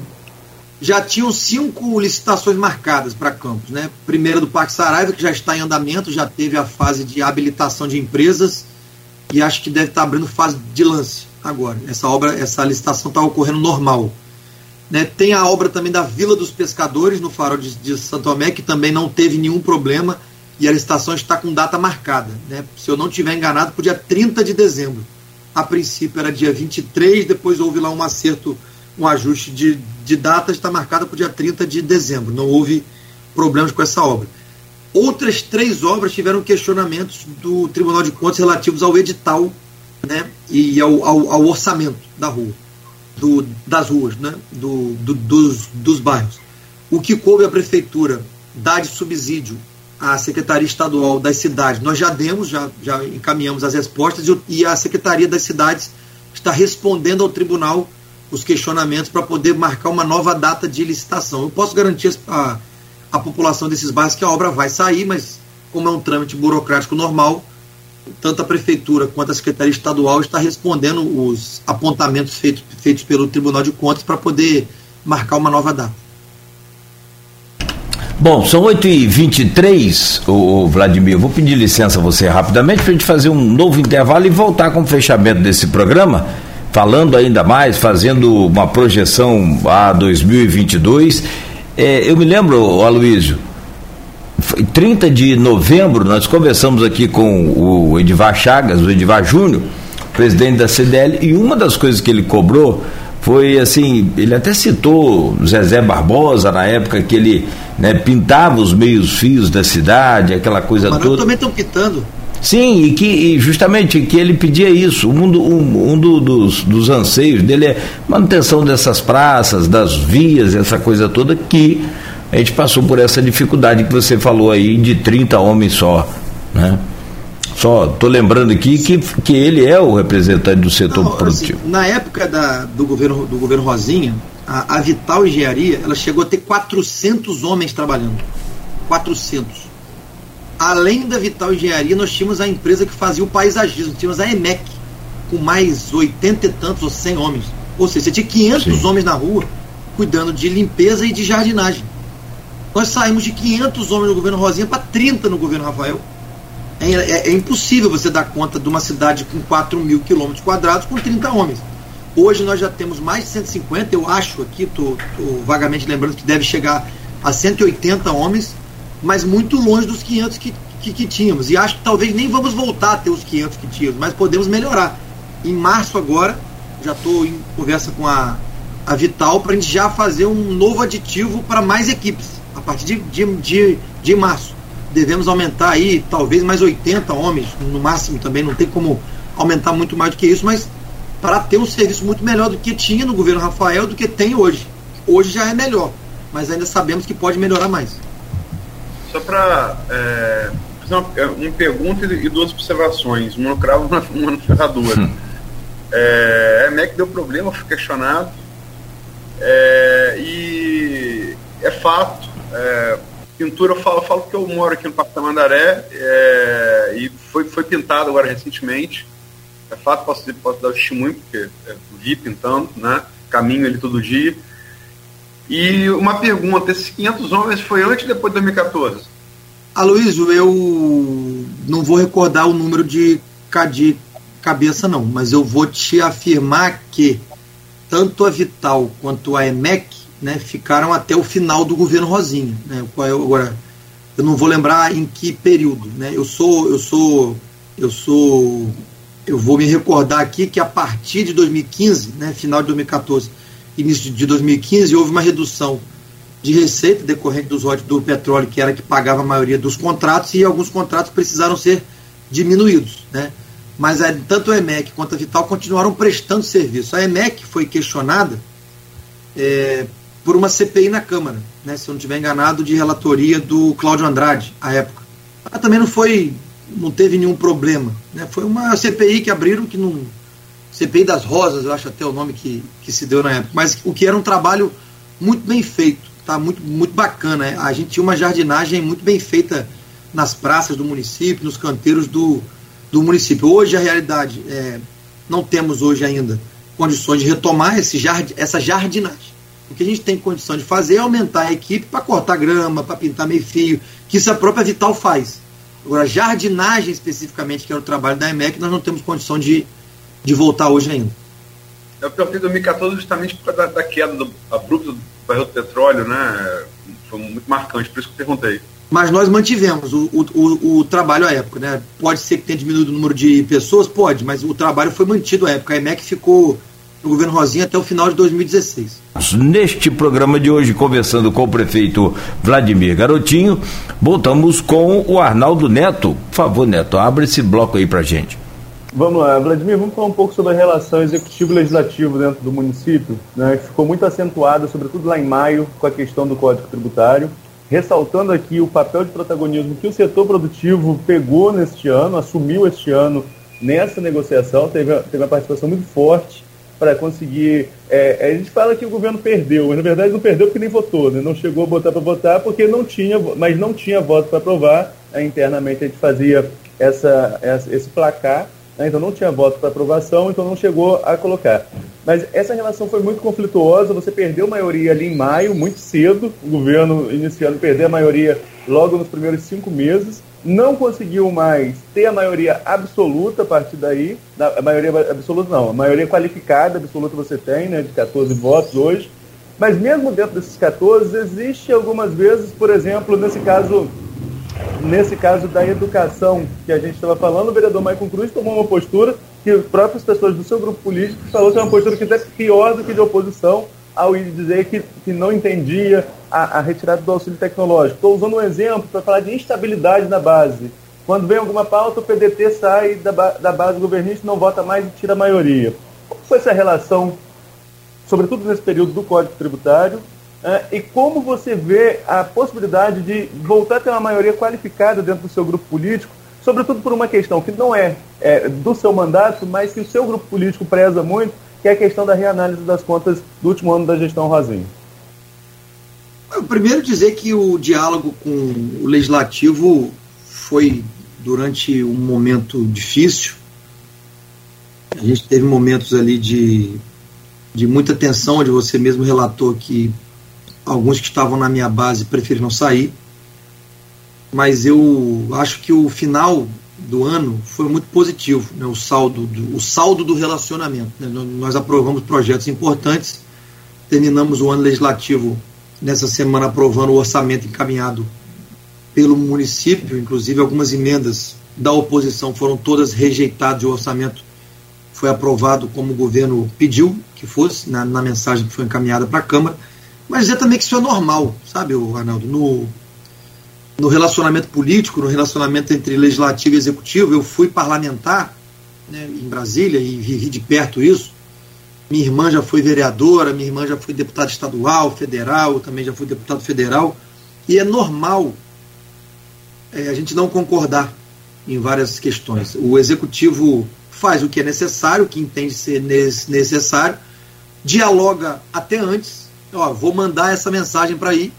Foi o caso do, do Código Tributário, eu avisei antes que eu mandaria, e por isso houve uma, uma rebelião né, de algumas pessoas. Eu podia simplesmente ter mandado, sem avisar. Não, eu avisei antes. Falei, estou mandando uma mensagem assim, assim, assim, assim, porque eu preciso mandar para reduzir despesa, para melhorar a receita própria do município, porque eu vou buscar um acordo com o Tribunal de Contas. O acordo acabou saindo, né, independente de a gente conseguir aprovar todos os projetos que mandamos para a Câmara, o acordo com o tribunal saiu através da nossa, da nossa agenda, da nossa articulação lá no tribunal. O acordo acabou saindo e eu retirei o Código Tributário, que foi o tema mais polêmico. Só mandei depois, individualmente, né, o pedido de, de readequação da taxa de coleta de lixo. Inclusive, é por isso que eu vou aumentar a equipe a partir de março. Porque, como eu mandei para a Câmara um pedido de readequação e foi aprovado, eu tenho agora que também fazer o meu papel, que é aumentar a equipe,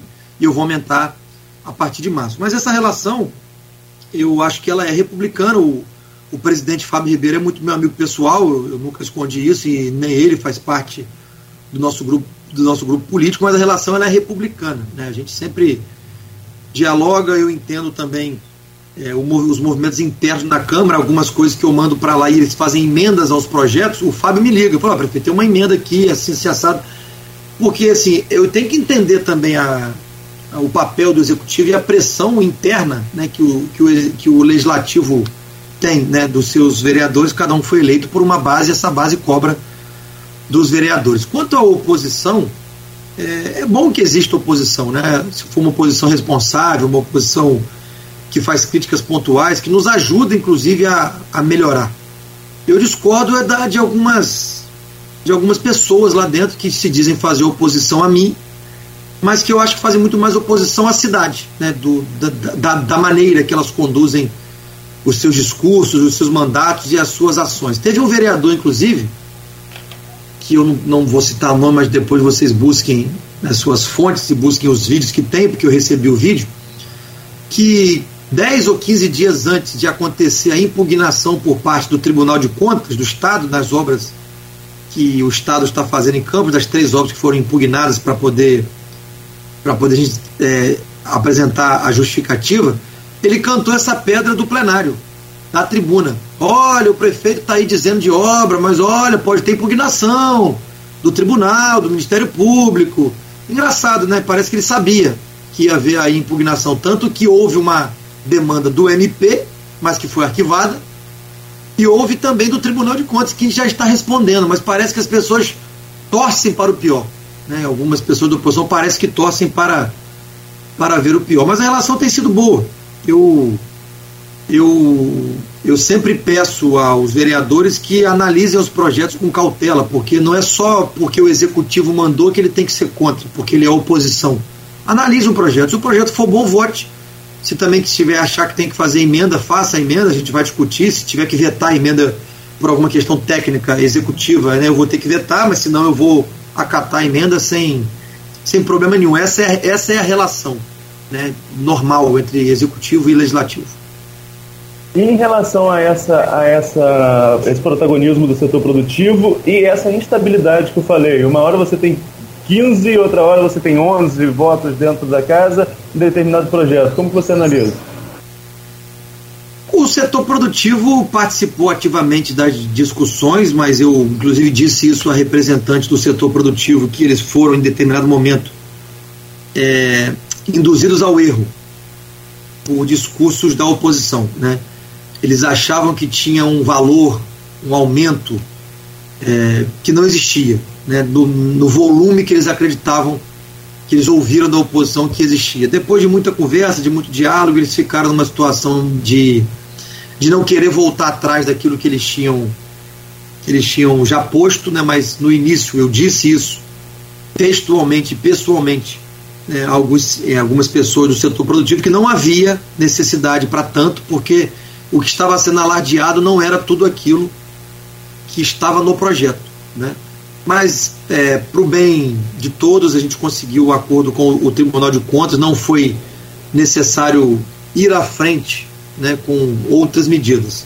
Só que a gente tem que fazer um, um ponto de reflexão de que o nosso acordo com o tribunal vai até o final de 2024. A partir de 25 não se pode mais usar nenhuma, nenhum recurso royalty para pagamento de pessoal e que a cidade precisa ter receita própria. Então, em algum momento, isso vai ter que voltar à pauta.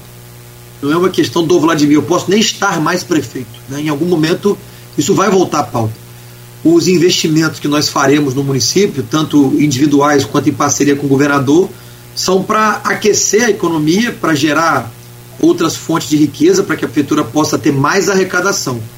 Mas se fosse hoje, Aloysio, Arnaldo e Cláudio, quem nos assiste, é importante que saiba. O que a Prefeitura de Campos arrecada hoje, hoje, de recurso próprio, não paga folha. De hoje, o que a Prefeitura arrecada somente com recursos próprios não paga folha. Então, se eu não tivesse conseguido o acordo com o tribunal, hoje o funcionário estaria sem salário. Porque não paga. Isso é uma realidade.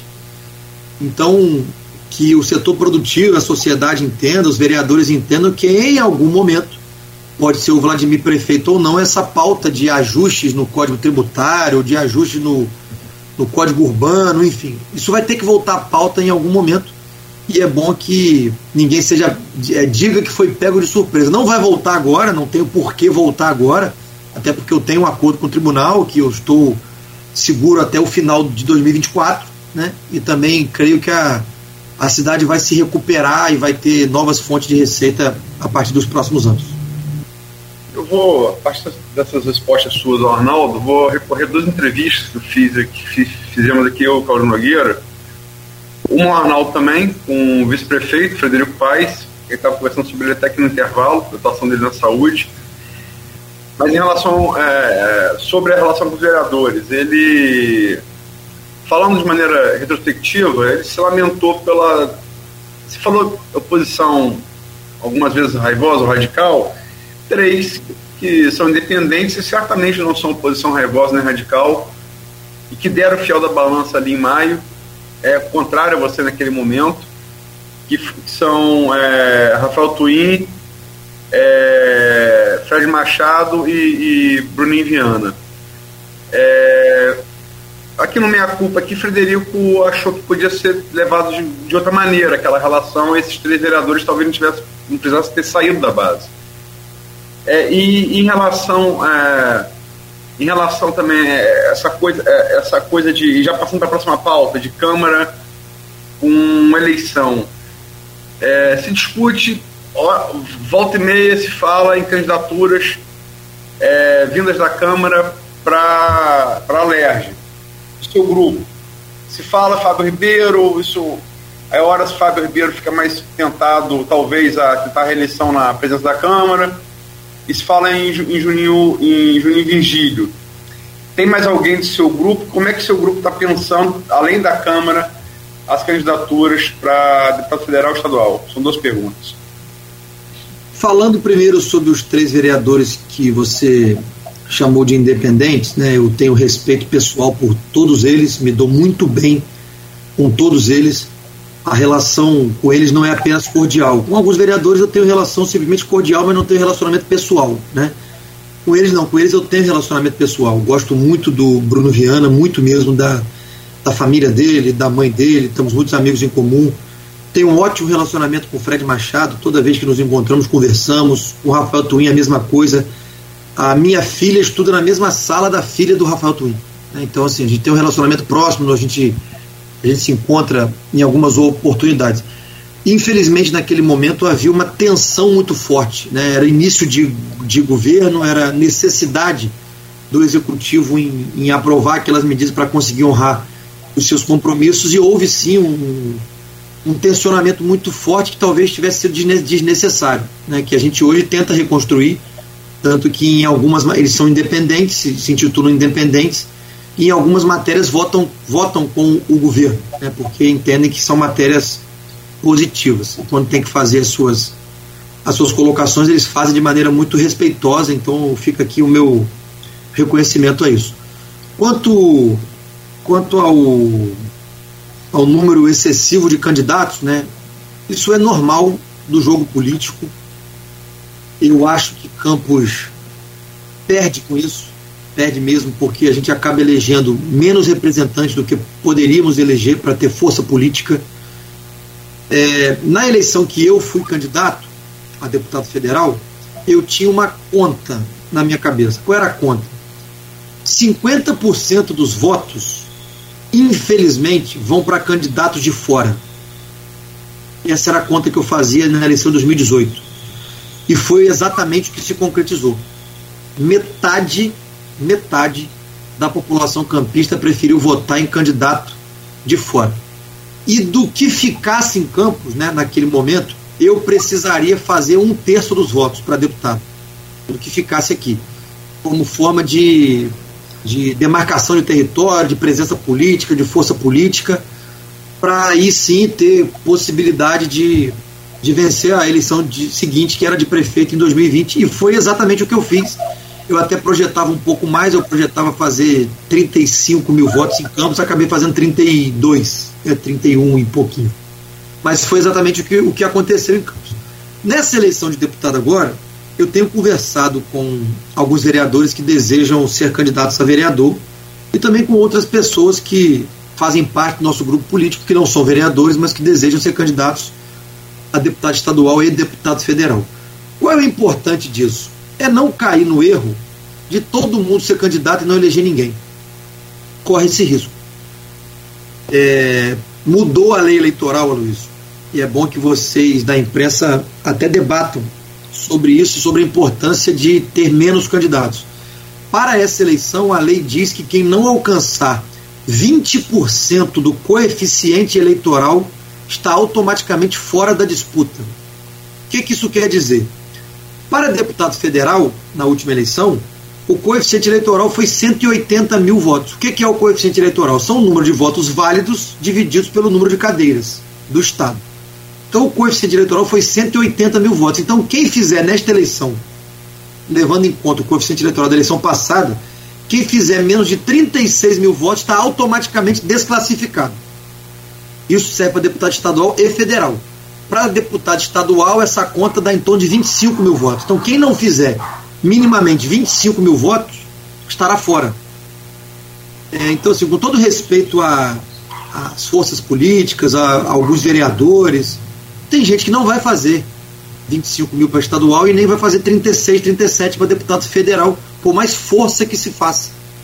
Vai acabar sendo candidato e vai acabar atrapalhando a cidade de Campos a fazer a quantidade de, de deputados que poderia fazer. Então, que as pessoas tenham maturidade de entender que a disputa política é importante, necessária e é da democracia, mas que Campos perde quando a gente sai lançando muito candidato. O que nós teremos em Campos, tá, do nosso grupo político, dois candidatos a estadual e dois candidatos a federal. E é isso que nós teremos, tá, do nosso grupo político em Campos. Fora disso, é, quem quiser ser candidato, quiser disputar a eleição, eu não vou atrapalhar, né? Não é do meu feitio atrapalhar ninguém, porque todo mundo tem o seu sonho, tem o seu desejo é, e, é, e é válido que lute por esse sonho. Mas eu não tenho compromisso de que a prefeitura ou que o governo vá também ajudar de, da, da, maneira que vamos fazer força política para eleger aqueles que nós temos o, o compromisso assumido. Mas é bom que fique essa reflexão, né, para que vocês da imprensa também debatam so, sobre ela, né? Quem não fizer 20% está automaticamente desclassificado pela nova legislação que foi aprovada no Congresso Nacional.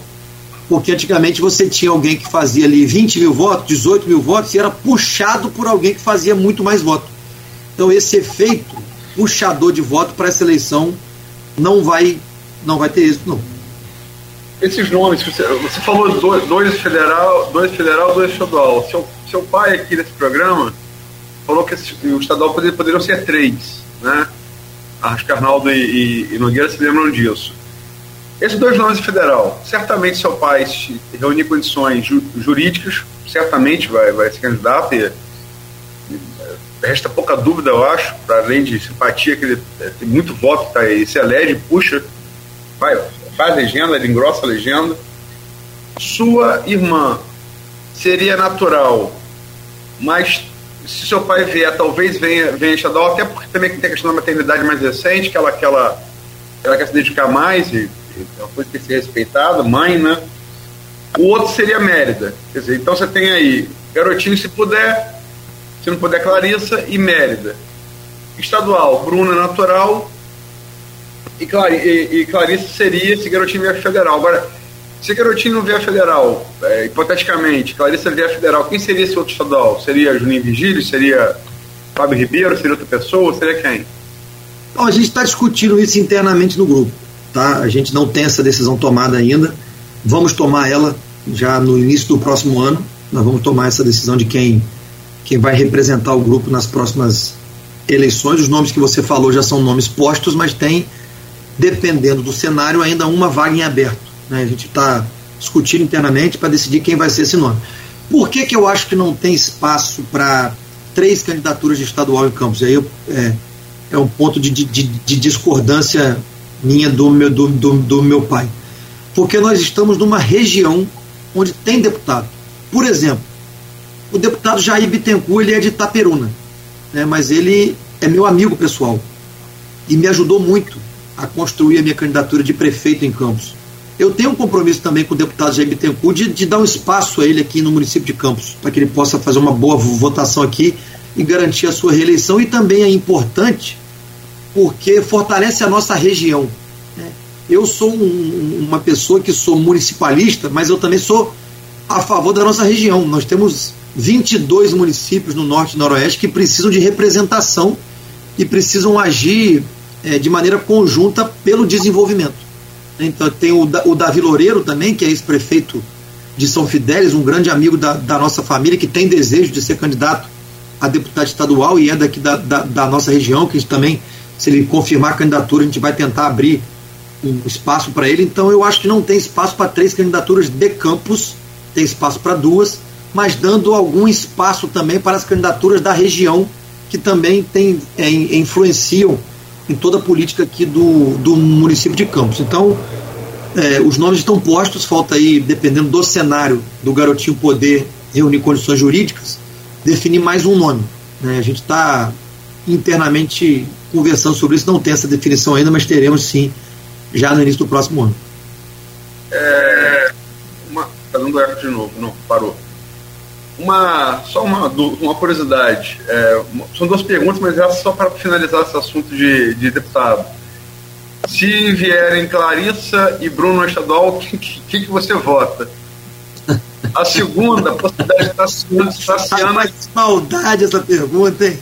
a, a possibilidade de Tassiana também concorrer, que foi o nome que eu não falei aqui, é, é muito, é muito é cogitado também, sua esposa.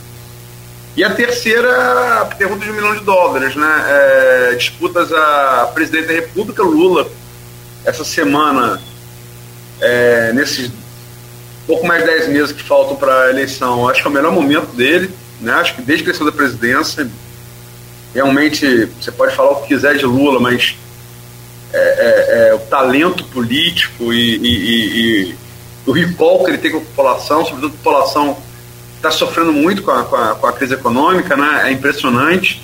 E para governador, você, é, logicamente, tem Bolsonaro, que é, tem a máquina sempre forte, Moro, que está vindo aí, talvez não tanto quanto você achou no início, mas está aí.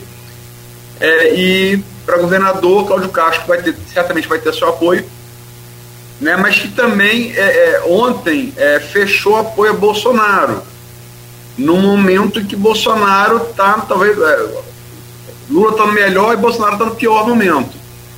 É, e, e, Freixo, e correndo por fora aí, é, Rodrigo Neves, e se especula Mourão. Então são três perguntas bastante complexas. Vamos lá. quem que você vota, Clarissa ou Bruno? Tassiana vem ou não? Presidente e governador? Eu vou começar de trás para frente. Com certeza estarei com Cláudio Castro, é, além de de estar tá ajudando o município de Campos, né, do ponto de vista institucional. É uma pessoa que eu aprendi a ter carinho, respeito muito grande, uma pessoa muito habilidosa, muito sensível. Então eu estarei com Cláudio Castro em qualquer, em qualquer situação, porque a gente tem que ter gratidão pelas pessoas que nos ajudam. Né? Gratidão não prescreve ele tem sido muito correto com o município de Campos e tem nos ajudado muito. Para presidente, eu não tenho posição formada de, de quem eu vou apoiar, mas eu tenho quem eu não vou apoiar. Em hipótese alguma, eu apoiaria Sérgio Moro. Não, não existe essa possibilidade. Eu não tenho ainda posição de quem eu vou apoiar, entendo e acompanho pesquisa. Né? Pesquisa ela é, ela é um retrato do momento isso pode mudar, cada momento é um momento. Hoje a eleição está muito mais pró-Lula, né, pelas pesquisas que eu, tenho, que, eu, que eu tenho visto, mas não acho que a eleição esteja definida. Eu discordo de Lula em alguns pontos, concordo em outros, assim como também de Bolsonaro eu discordo em muitos pontos e até concordo em outros. Os que eu concordo de Bolsonaro são mais do ponto de vista, vamos dizer assim, é, conservador de princípios. Tá? Eu discordo, por exemplo, de muitas coisas no governo Bolsonaro em relação à economia. Discordo muito. Então, assim, eu não tenho posição formada ainda em relação a presidente, mas governador, eu estou com Cláudio Castro. Sobre a minha esposa ser candidata, é, existe uma pressão popular da rua por isso, onde eu ando, onde ela anda, mas eu fui filho, sou filho e fui durante um período de duas figuras públicas ao mesmo tempo, né? Meu pai governador, minha mãe depois governadora e meu pai secretário dela, e depois candidato a presidente, enfim. Como filho adolescente que era na época, eu sofri muito com a ausência dos meus pais em casa. Não só eu sofri muito, como meus irmãos sofreram muito com isso. A ausência paterna, materna, na criação dos filhos numa fase importante da vida. E isso é uma decisão pessoal e familiar. Minha esposa não será candidata por isso, porque eu acho que os meus filhos, um de 9 anos e um de 12 anos, precisam nesse momento da atenção da mãe na criação e na formação pessoal deles. O pai, né? Sou eu, caso.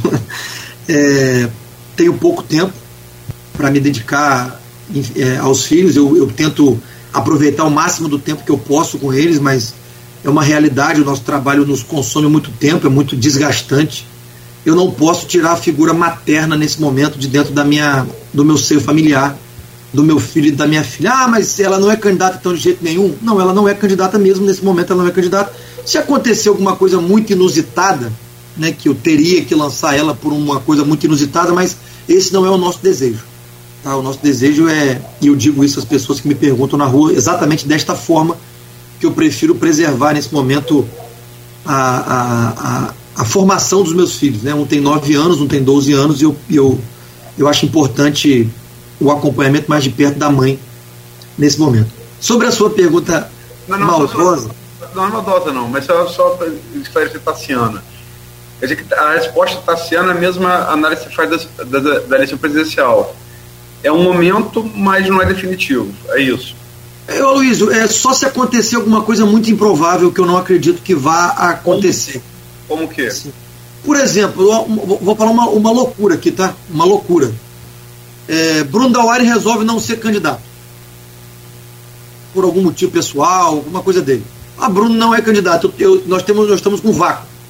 Eu preciso ter uma, uma, uma, pessoa do nosso grupo político forte, porque ela seria uma candidata forte, porque é a esposa do, do prefeito, o governo que está é, medianamente bem avaliado, acho que até bem avaliado, bem acima da média nesse momento. Ela é carismática, ela é bonita. Eu acho que ela é uma candidata muito forte naturalmente. Né? Então, se for o caso, uma coisa assim é, incomum, eu poderia até pensar nisso, mas hoje eu não penso nisso. O Bruno Dauari é candidato, é meu amigo, todos os, todos, sabe, todos sabem disso, então eu prefiro resguardar a minha, a minha esposa para os meus filhos nesse momento de formação.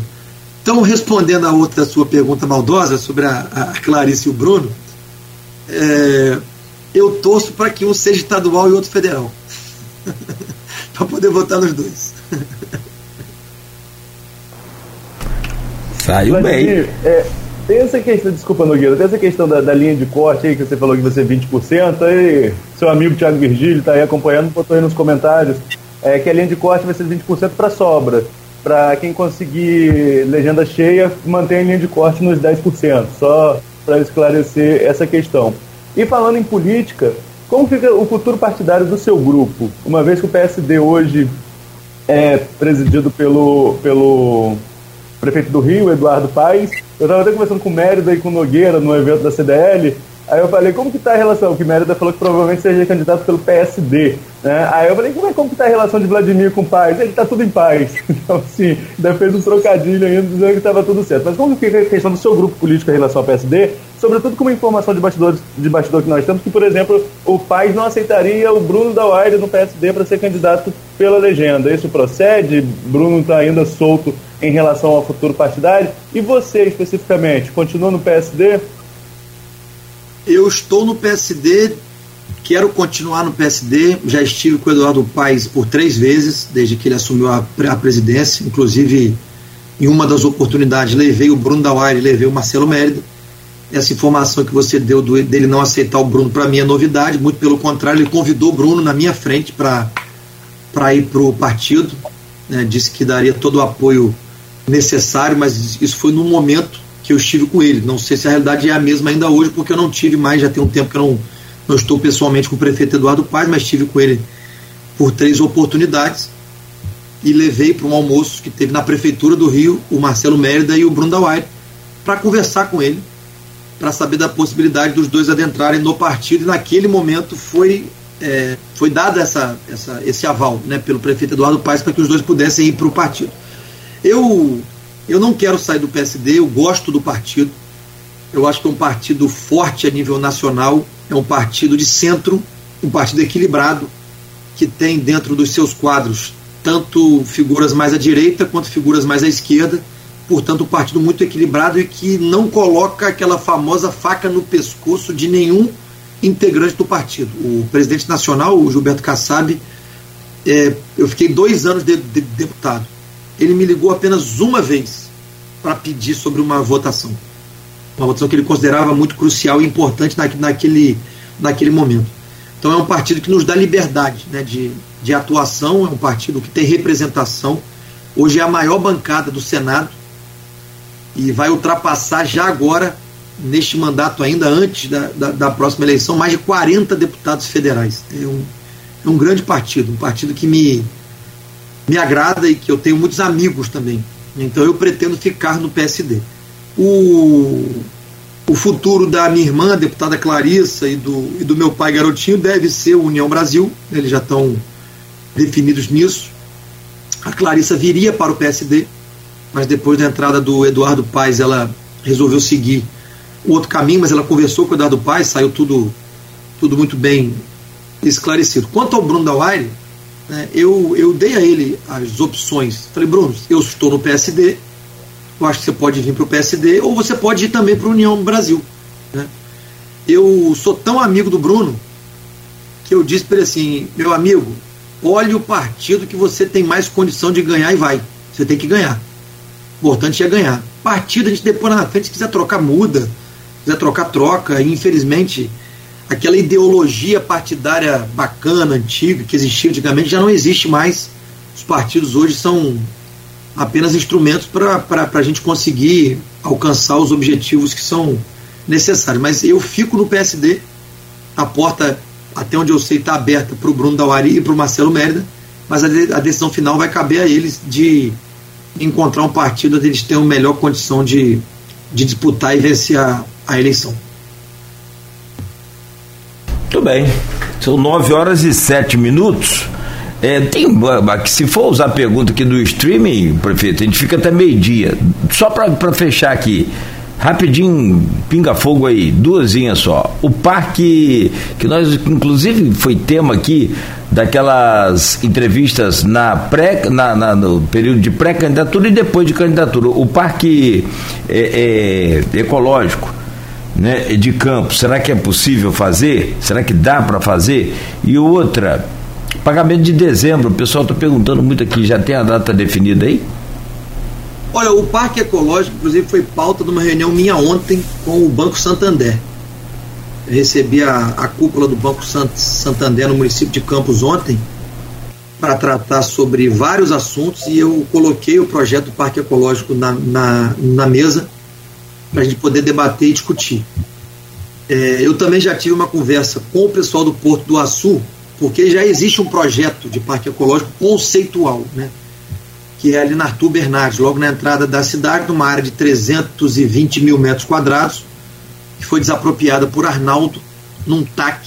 Ele fez um TAC com o Ministério Público, desapropriou uma área que obrigatoriamente ela tem que ser destinada a, a um parque público. E dentro desses 320 mil metros de área, 100 mil metros tem que ser de Mata Atlântica. É o que está no TAC, é o que está no, no acordo. E como o Porto do Açu tem a fazenda Caruara, é Caruara, né, Arnaldo? Caruara ali é, em São João da Barra, que tem Mata Atlântica, eu estou numa conversa com o Porto do Açu para eles nos, nos doarem esses 100 mil metros de Mata Atlântica. A gente, pelo, menos, dá o, o, pontapé inicial do parque. Né? Não é uma coisa que se constrói rápido, é um, é um processo. É um parque grande, são 320 mil metros. Mas a nossa ideia é, dentro do nosso governo, dentro desses quatro anos, construir o pórtico de entrada, construir pistas né, de caminhada e de acesso ao parque e plantar a Mata Atlântica. Esse é o nosso desejo, pelo menos para os quatro anos, e aí depois buscar outras maneiras de, de, de melhorar o parque, de, de dar novos elementos ao parque. Mas é do nosso desejo, já estamos conversando com várias pessoas sobre isso, e se Deus quiser, teremos um parque ecológico dentro do nosso governo para felicidade geral da nação e para o bem, e bem do meio ambiente. Né? A gente vai ter um pulmão verde bem na área central de Campos e bem na entrada de Campos, né? logo ali no início da Arthur Bernardes. Vou incluir só mais uma, o carnaval e o, de, e o, e o pagamento de dezembro. Eu esqueci de falar sobre o, o pagamento. Né? Ah. Nós fizemos é, um cronograma é, não foi, é, vamos dizer assim, oficializado, mas é o que está acontecendo de fato. O salário está sempre sendo pago na segunda semana de cada mês e quando é possível a gente antecipa. É o que está sendo feito regularmente pela Prefeitura de Campos. E a gente entende também que isso tem gerado um certo desconforto para o funcionário porque ele não tem uma previsibilidade. Então nós vamos divulgar né, no final desse ano um calendário para o ano que vem. Tá? Dizer, olha, esse vai ser o calendário a ser seguido para que você possa se programar, possa alterar os seus prazos de conta e, se for possível, nós vamos continuar antecipando. Né? Então, respondendo a sua pergunta, o calendário, o pagamento de dezembro vai ser pago em janeiro, né, dentro da nossa programação deste ano normal, até no máximo a segunda semana, podendo antecipar, a gente vai antecipar e agora, no final de dezembro, a gente divulga o calendário para o ano que vem. Mas dá para dá dá esperar aquela promessa sua, tentativa de colocar o pagamento dentro do mês trabalhado? Arnaldo, se você buscar os meus discursos de campanha, eu nunca disse isso, mas eu vou tentar. Eu em, disse. Em entrevista você disse que haveria uma tentativa de colocar Exatamente. isso. Tentativa. Eu disse que o funcionário da prefeitura receberia em dia e com calendário programado. Essa era a minha promessa de campanha e eu tenho feito isso. Já recebe em dia e já tem um calendário que ele sabe que é na segunda semana e que nós vamos fazer ele programado, assim como eu prometi para o próximo ano. Se eu tiver disponibilidade, fluxo financeiro para antecipar para dentro do mês, eu não tenho problema nenhum em fazer, desde que eu tenha disponibilidade para isso. Mas cumprindo o meu compromisso assumido em campanha durante o programa eleitoral, eu fiz isso Falei isso, inclusive, em debates públicos, políticos, e dei entrevistas dizendo que, se fosse possível, eu colocaria dentro do mês. Mas meu compromisso é pagar em dia e ter calendário programado. Só tem uma última pergunta que também é, Nogueira fez bem o rol aí dos principais temas levantados no streaming. Tem um também ali, é, que está sempre aqui, quando tem autoridade, sobretudo do executivo, é reajuste do servidor. São cinco anos sem reajuste. É, ao mesmo tempo, isso contrasta com a realidade financeira que você evidenciou aí, que a regressão própria de campos hoje não paga folha salarial. Como equacionar a reivindicação justa do servidor com a realidade financeira? É uma equação que precisa ser discutida e debatida com responsabilidade e com verdade.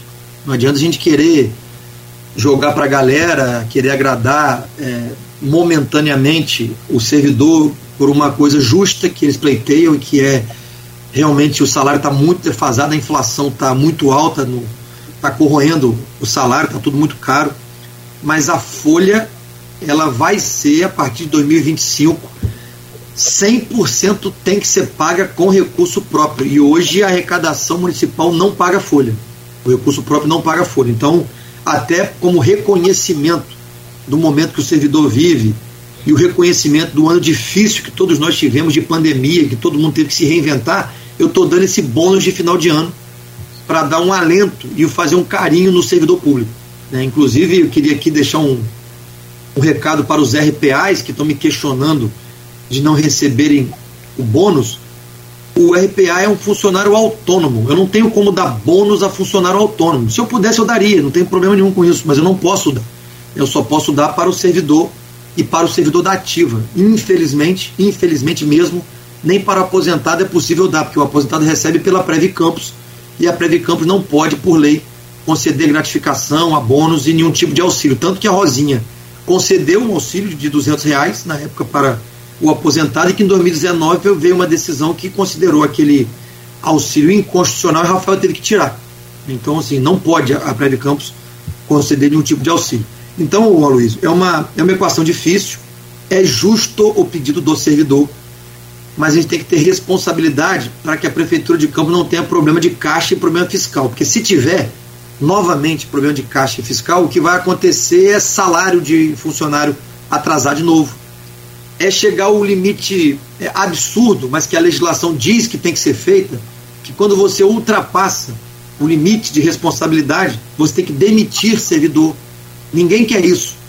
Nem o servidor quer, nem o executivo quer, e acho que nem a sociedade quer, porque é, os salários em dia, pagos regularmente, por mais que não se possa dar reajuste, movimenta a economia da nossa cidade. Então, com responsabilidade, nós vamos fazer as projeções, fazer os estudos, torcer para que a economia da cidade reaqueça, a gente possa tentar conversar com o servidor para o ano de 2023. Eu já disse ao sindicato, já disse aos servidores que para 2022 não é possível, não tem arrecadação para isso, arrecadação própria para isso. Então, que a gente possa trabalhar, torcer para a economia reaquecer e projetar para 2023, se for possível. Última mesmo, nota de 0 a 10 para seu primeiro seu primeiro ano de governo, tenta ser o mais pessoal possível e por quê? Eu me cobro muito, sabe, Luiz? Eu me cobro muito mesmo, eu, eu, eu trabalho muito. Eu me cobro muito e eu trabalho muito, eu me dedico muito.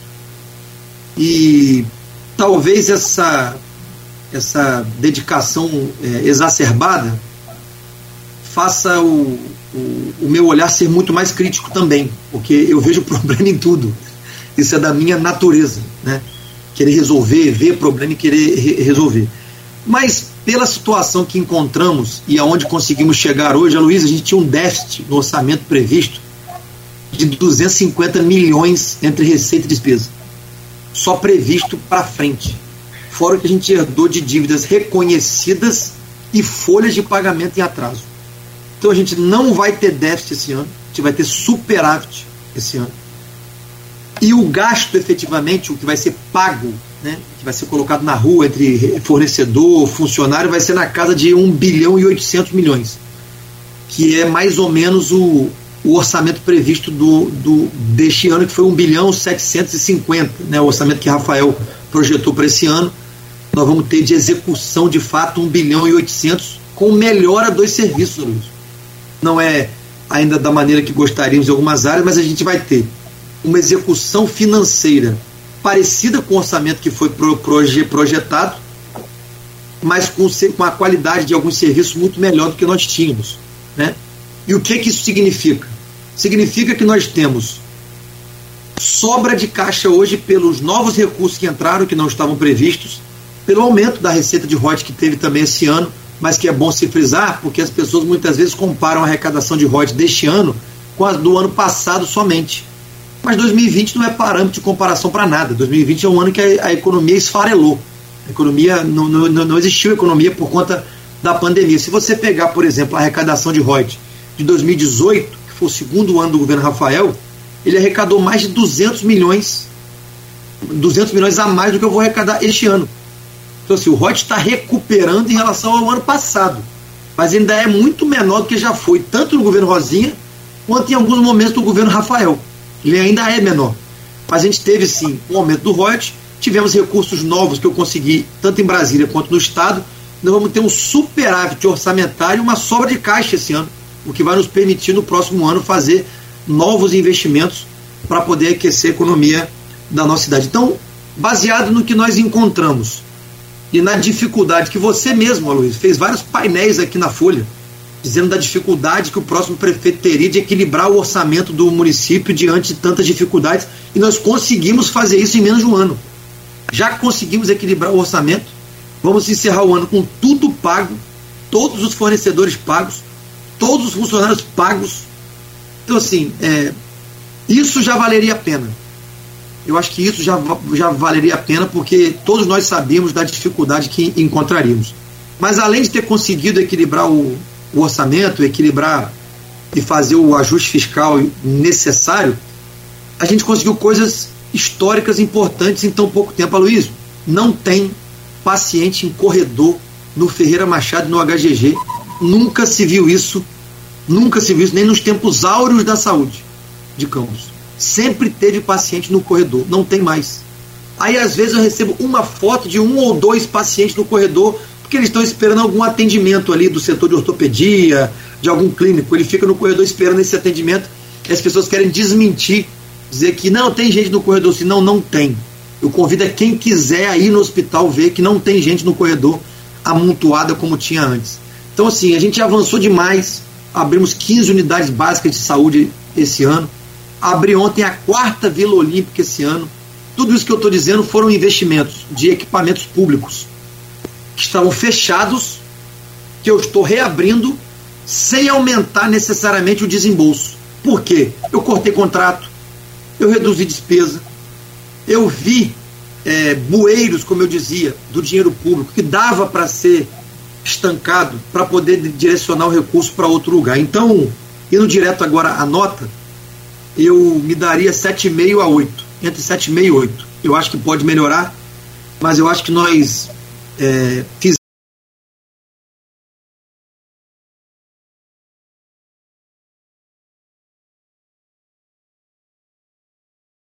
fizemos um bom trabalho diante da, da complexidade que o momento exigia. Né? Eu estou muito animado e otimista para os próximos anos, mas eu acho que esse ano de 2021 a gente está fechando muito bem, até acima da, de algumas expectativas que foram projetadas por especialistas, por economistas e pela imprensa para o próprio ano de 2021. Queria agradecer aqui publicamente a toda a minha equipe, que foi bastante aguerrida. Né? Ao meu vice-prefeito, Frederico Paz, também aos vereadores que contribuíram para os projetos importantes que nós mandamos para a Câmara. Nós vamos fazer uma confraternização de final de ano, no dia 22, lá na, na sede da Prefeitura. E tem uma pergunta que eu vou fazer a eles, e eu já deixo ela no ar, aqui no Folha no Ar. Se a gente parasse hoje, o que você fez valeu a pena? Para mim, valeu. Para mim, Vladimir, valeu a pena.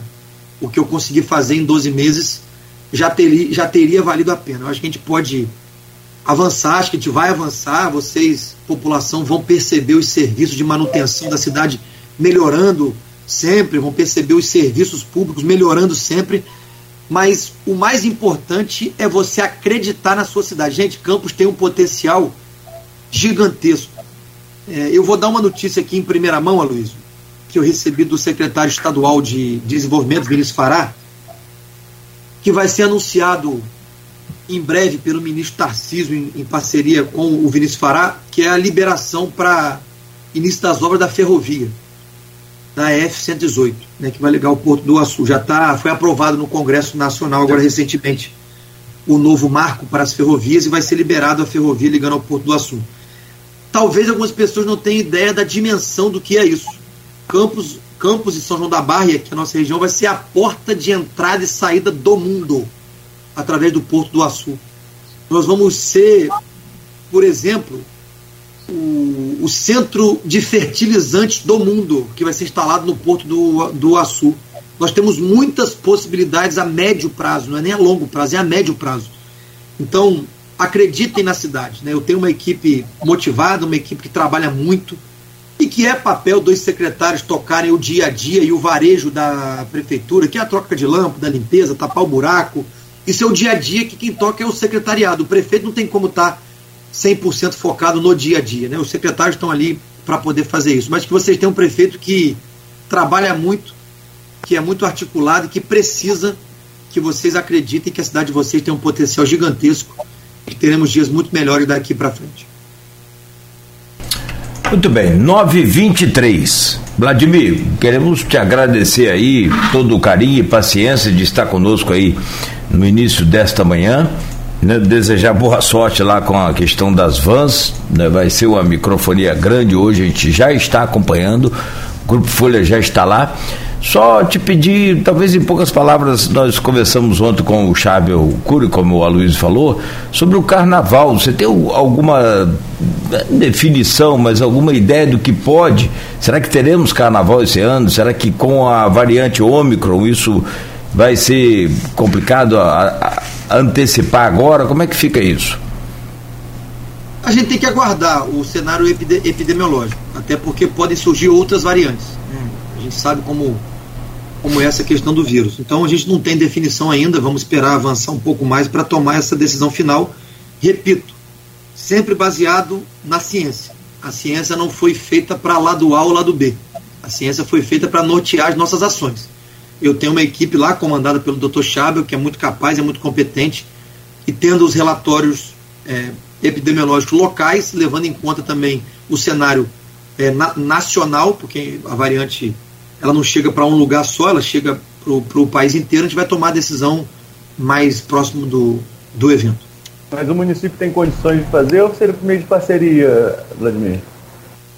Ah, é, tudo é parceria. Eu já disse isso aos representantes do Carnaval. Né? Inclusive tem uma, uma associação em Campos que tem um projeto de lei projeto incentivado, né, aprovado de um milhão e meio de reais no governo do Estado, na Secretaria de, de, de Cultura, e esse recurso teria que ser usado. Né? Como, como ele é usado? É um projeto incentivado que uma empresa pode patrocinar com, com até um milhão e meio o carnaval e ser abatido do, do que ela teria que pagar de imposto. Então já tem um projeto incentivado aprovado, a prefeitura teria que entrar com uma estrutura de apoio e a gente tem condição, tem condição de, de poder fazer isso, então vai, seria desta forma, né, através de um projeto incentivado, a parceria entrando, a prefeitura entrando numa parceria com a estrutura de apoio. Mas está cedo para a gente decidir isso, porque eu acho que ainda pode acontecer alguma coisa relacionada ao coronavírus e a gente tem, tem, tem que ter todo cuidado e toda a cautela do mundo para não viver o que nós já vivemos aqui há bem pouco tempo, de não ter leito hospitalar, de faltar medicamento no mercado, que nem com dinheiro você conseguia comprar, pela quantidade de gente, infelizmente, internadas e que nós acabamos perdendo pela pandemia. Valeu, amigo. Bom dia para você, boa sorte mais uma vez lá. Vai enfrentar o Palmeiras aí de novo hoje. Palmeiras não tem mundial, continua sem. tá bom, amigo. Um grande abraço mais uma vez e obrigado aqui pela, pela participação. O... Obrigado a todos aí, um abraço, é sempre deixa, um prazer. Deixa eu chamar aqui o Arnaldo e o Aloysio também para despedir de você aí, Arnaldo. Opa, valeu, valeu Nogueira, Vladimir, mais uma vez pela entrevista aí com a gente. Abraço para a Luísa, todos os ouvintes e Nogueira, nós dois na semana que vem, né? Se Deus permitir, se Deus quiser. Deus permitir. Vamos lá, Luísa, obrigado aí também, né? E mais uma vez, e fica à vontade aí para fechar com o Vladimir, por favor. Agradecer a Vladimir, eu acho importante esses balanços de, de governo, essas datas emblemáticas, 100 dias, 6 meses, um ano, fatalmente dois anos, né? Atingir metade do governo. Desejo sorte aí porque realmente é, é fato, o, o, cenário pintado em 2020 para 2021 era, era pior do que, do que o que se apresentou, graças a Deus. Uma série de conjunturas, Campos é muito, é muito dependente da, do petróleo, continua sendo, né? Então o petróleo teve elevação, é, enfim, nunca mais vai ser, o Vladimir falou, não foi igual 2018, não foi igual a minha mãe, nunca mais vai ser o que foi no período é, no período Arnaldo Mocai do primeiro governo Rosinha. Isso nunca mais vai ser. Isso acabou. E a gente tem que arrumar soluções, porque a cidade não pode parar por conta disso. Então desejo sorte e que você possa se dar uma nota melhor aí na, nos dois anos. Obrigado pela entrevista. Obrigado, gente. Um abraço. Bom, 9 horas e 28 minutos, conversamos ao vivo aqui no Folha no Ar, primeira edição dessa sexta-feira, com o prefeito Vladimir Garotinho. Meu caro Arnaldo Neto, você que está em Atafona deve ficar por aí. Já lhe desejo um bom final de semana e um bom descanso também. Já começando. É, brinca, brincadeira, né? Estou em Atafona, depois, depois conto a vocês por quê. Não é, não é algo prazeroso, embora estar Atafona é sempre um prazer. Mas enfim. É... Bom final de semana para vocês. Não tem descanso, tem edição para fechar, tem plantão no online amanhã de manhã ainda, então não tem descanso não. Já voltando para campos daqui a pouquinho para a gente estar tá fechando a edição. Mas no mais desejar um bom final de semana a vocês, a todos os ouvintes e até a próxima semana, se Deus quiser. Voltaremos com Folha no Ar na próxima segunda.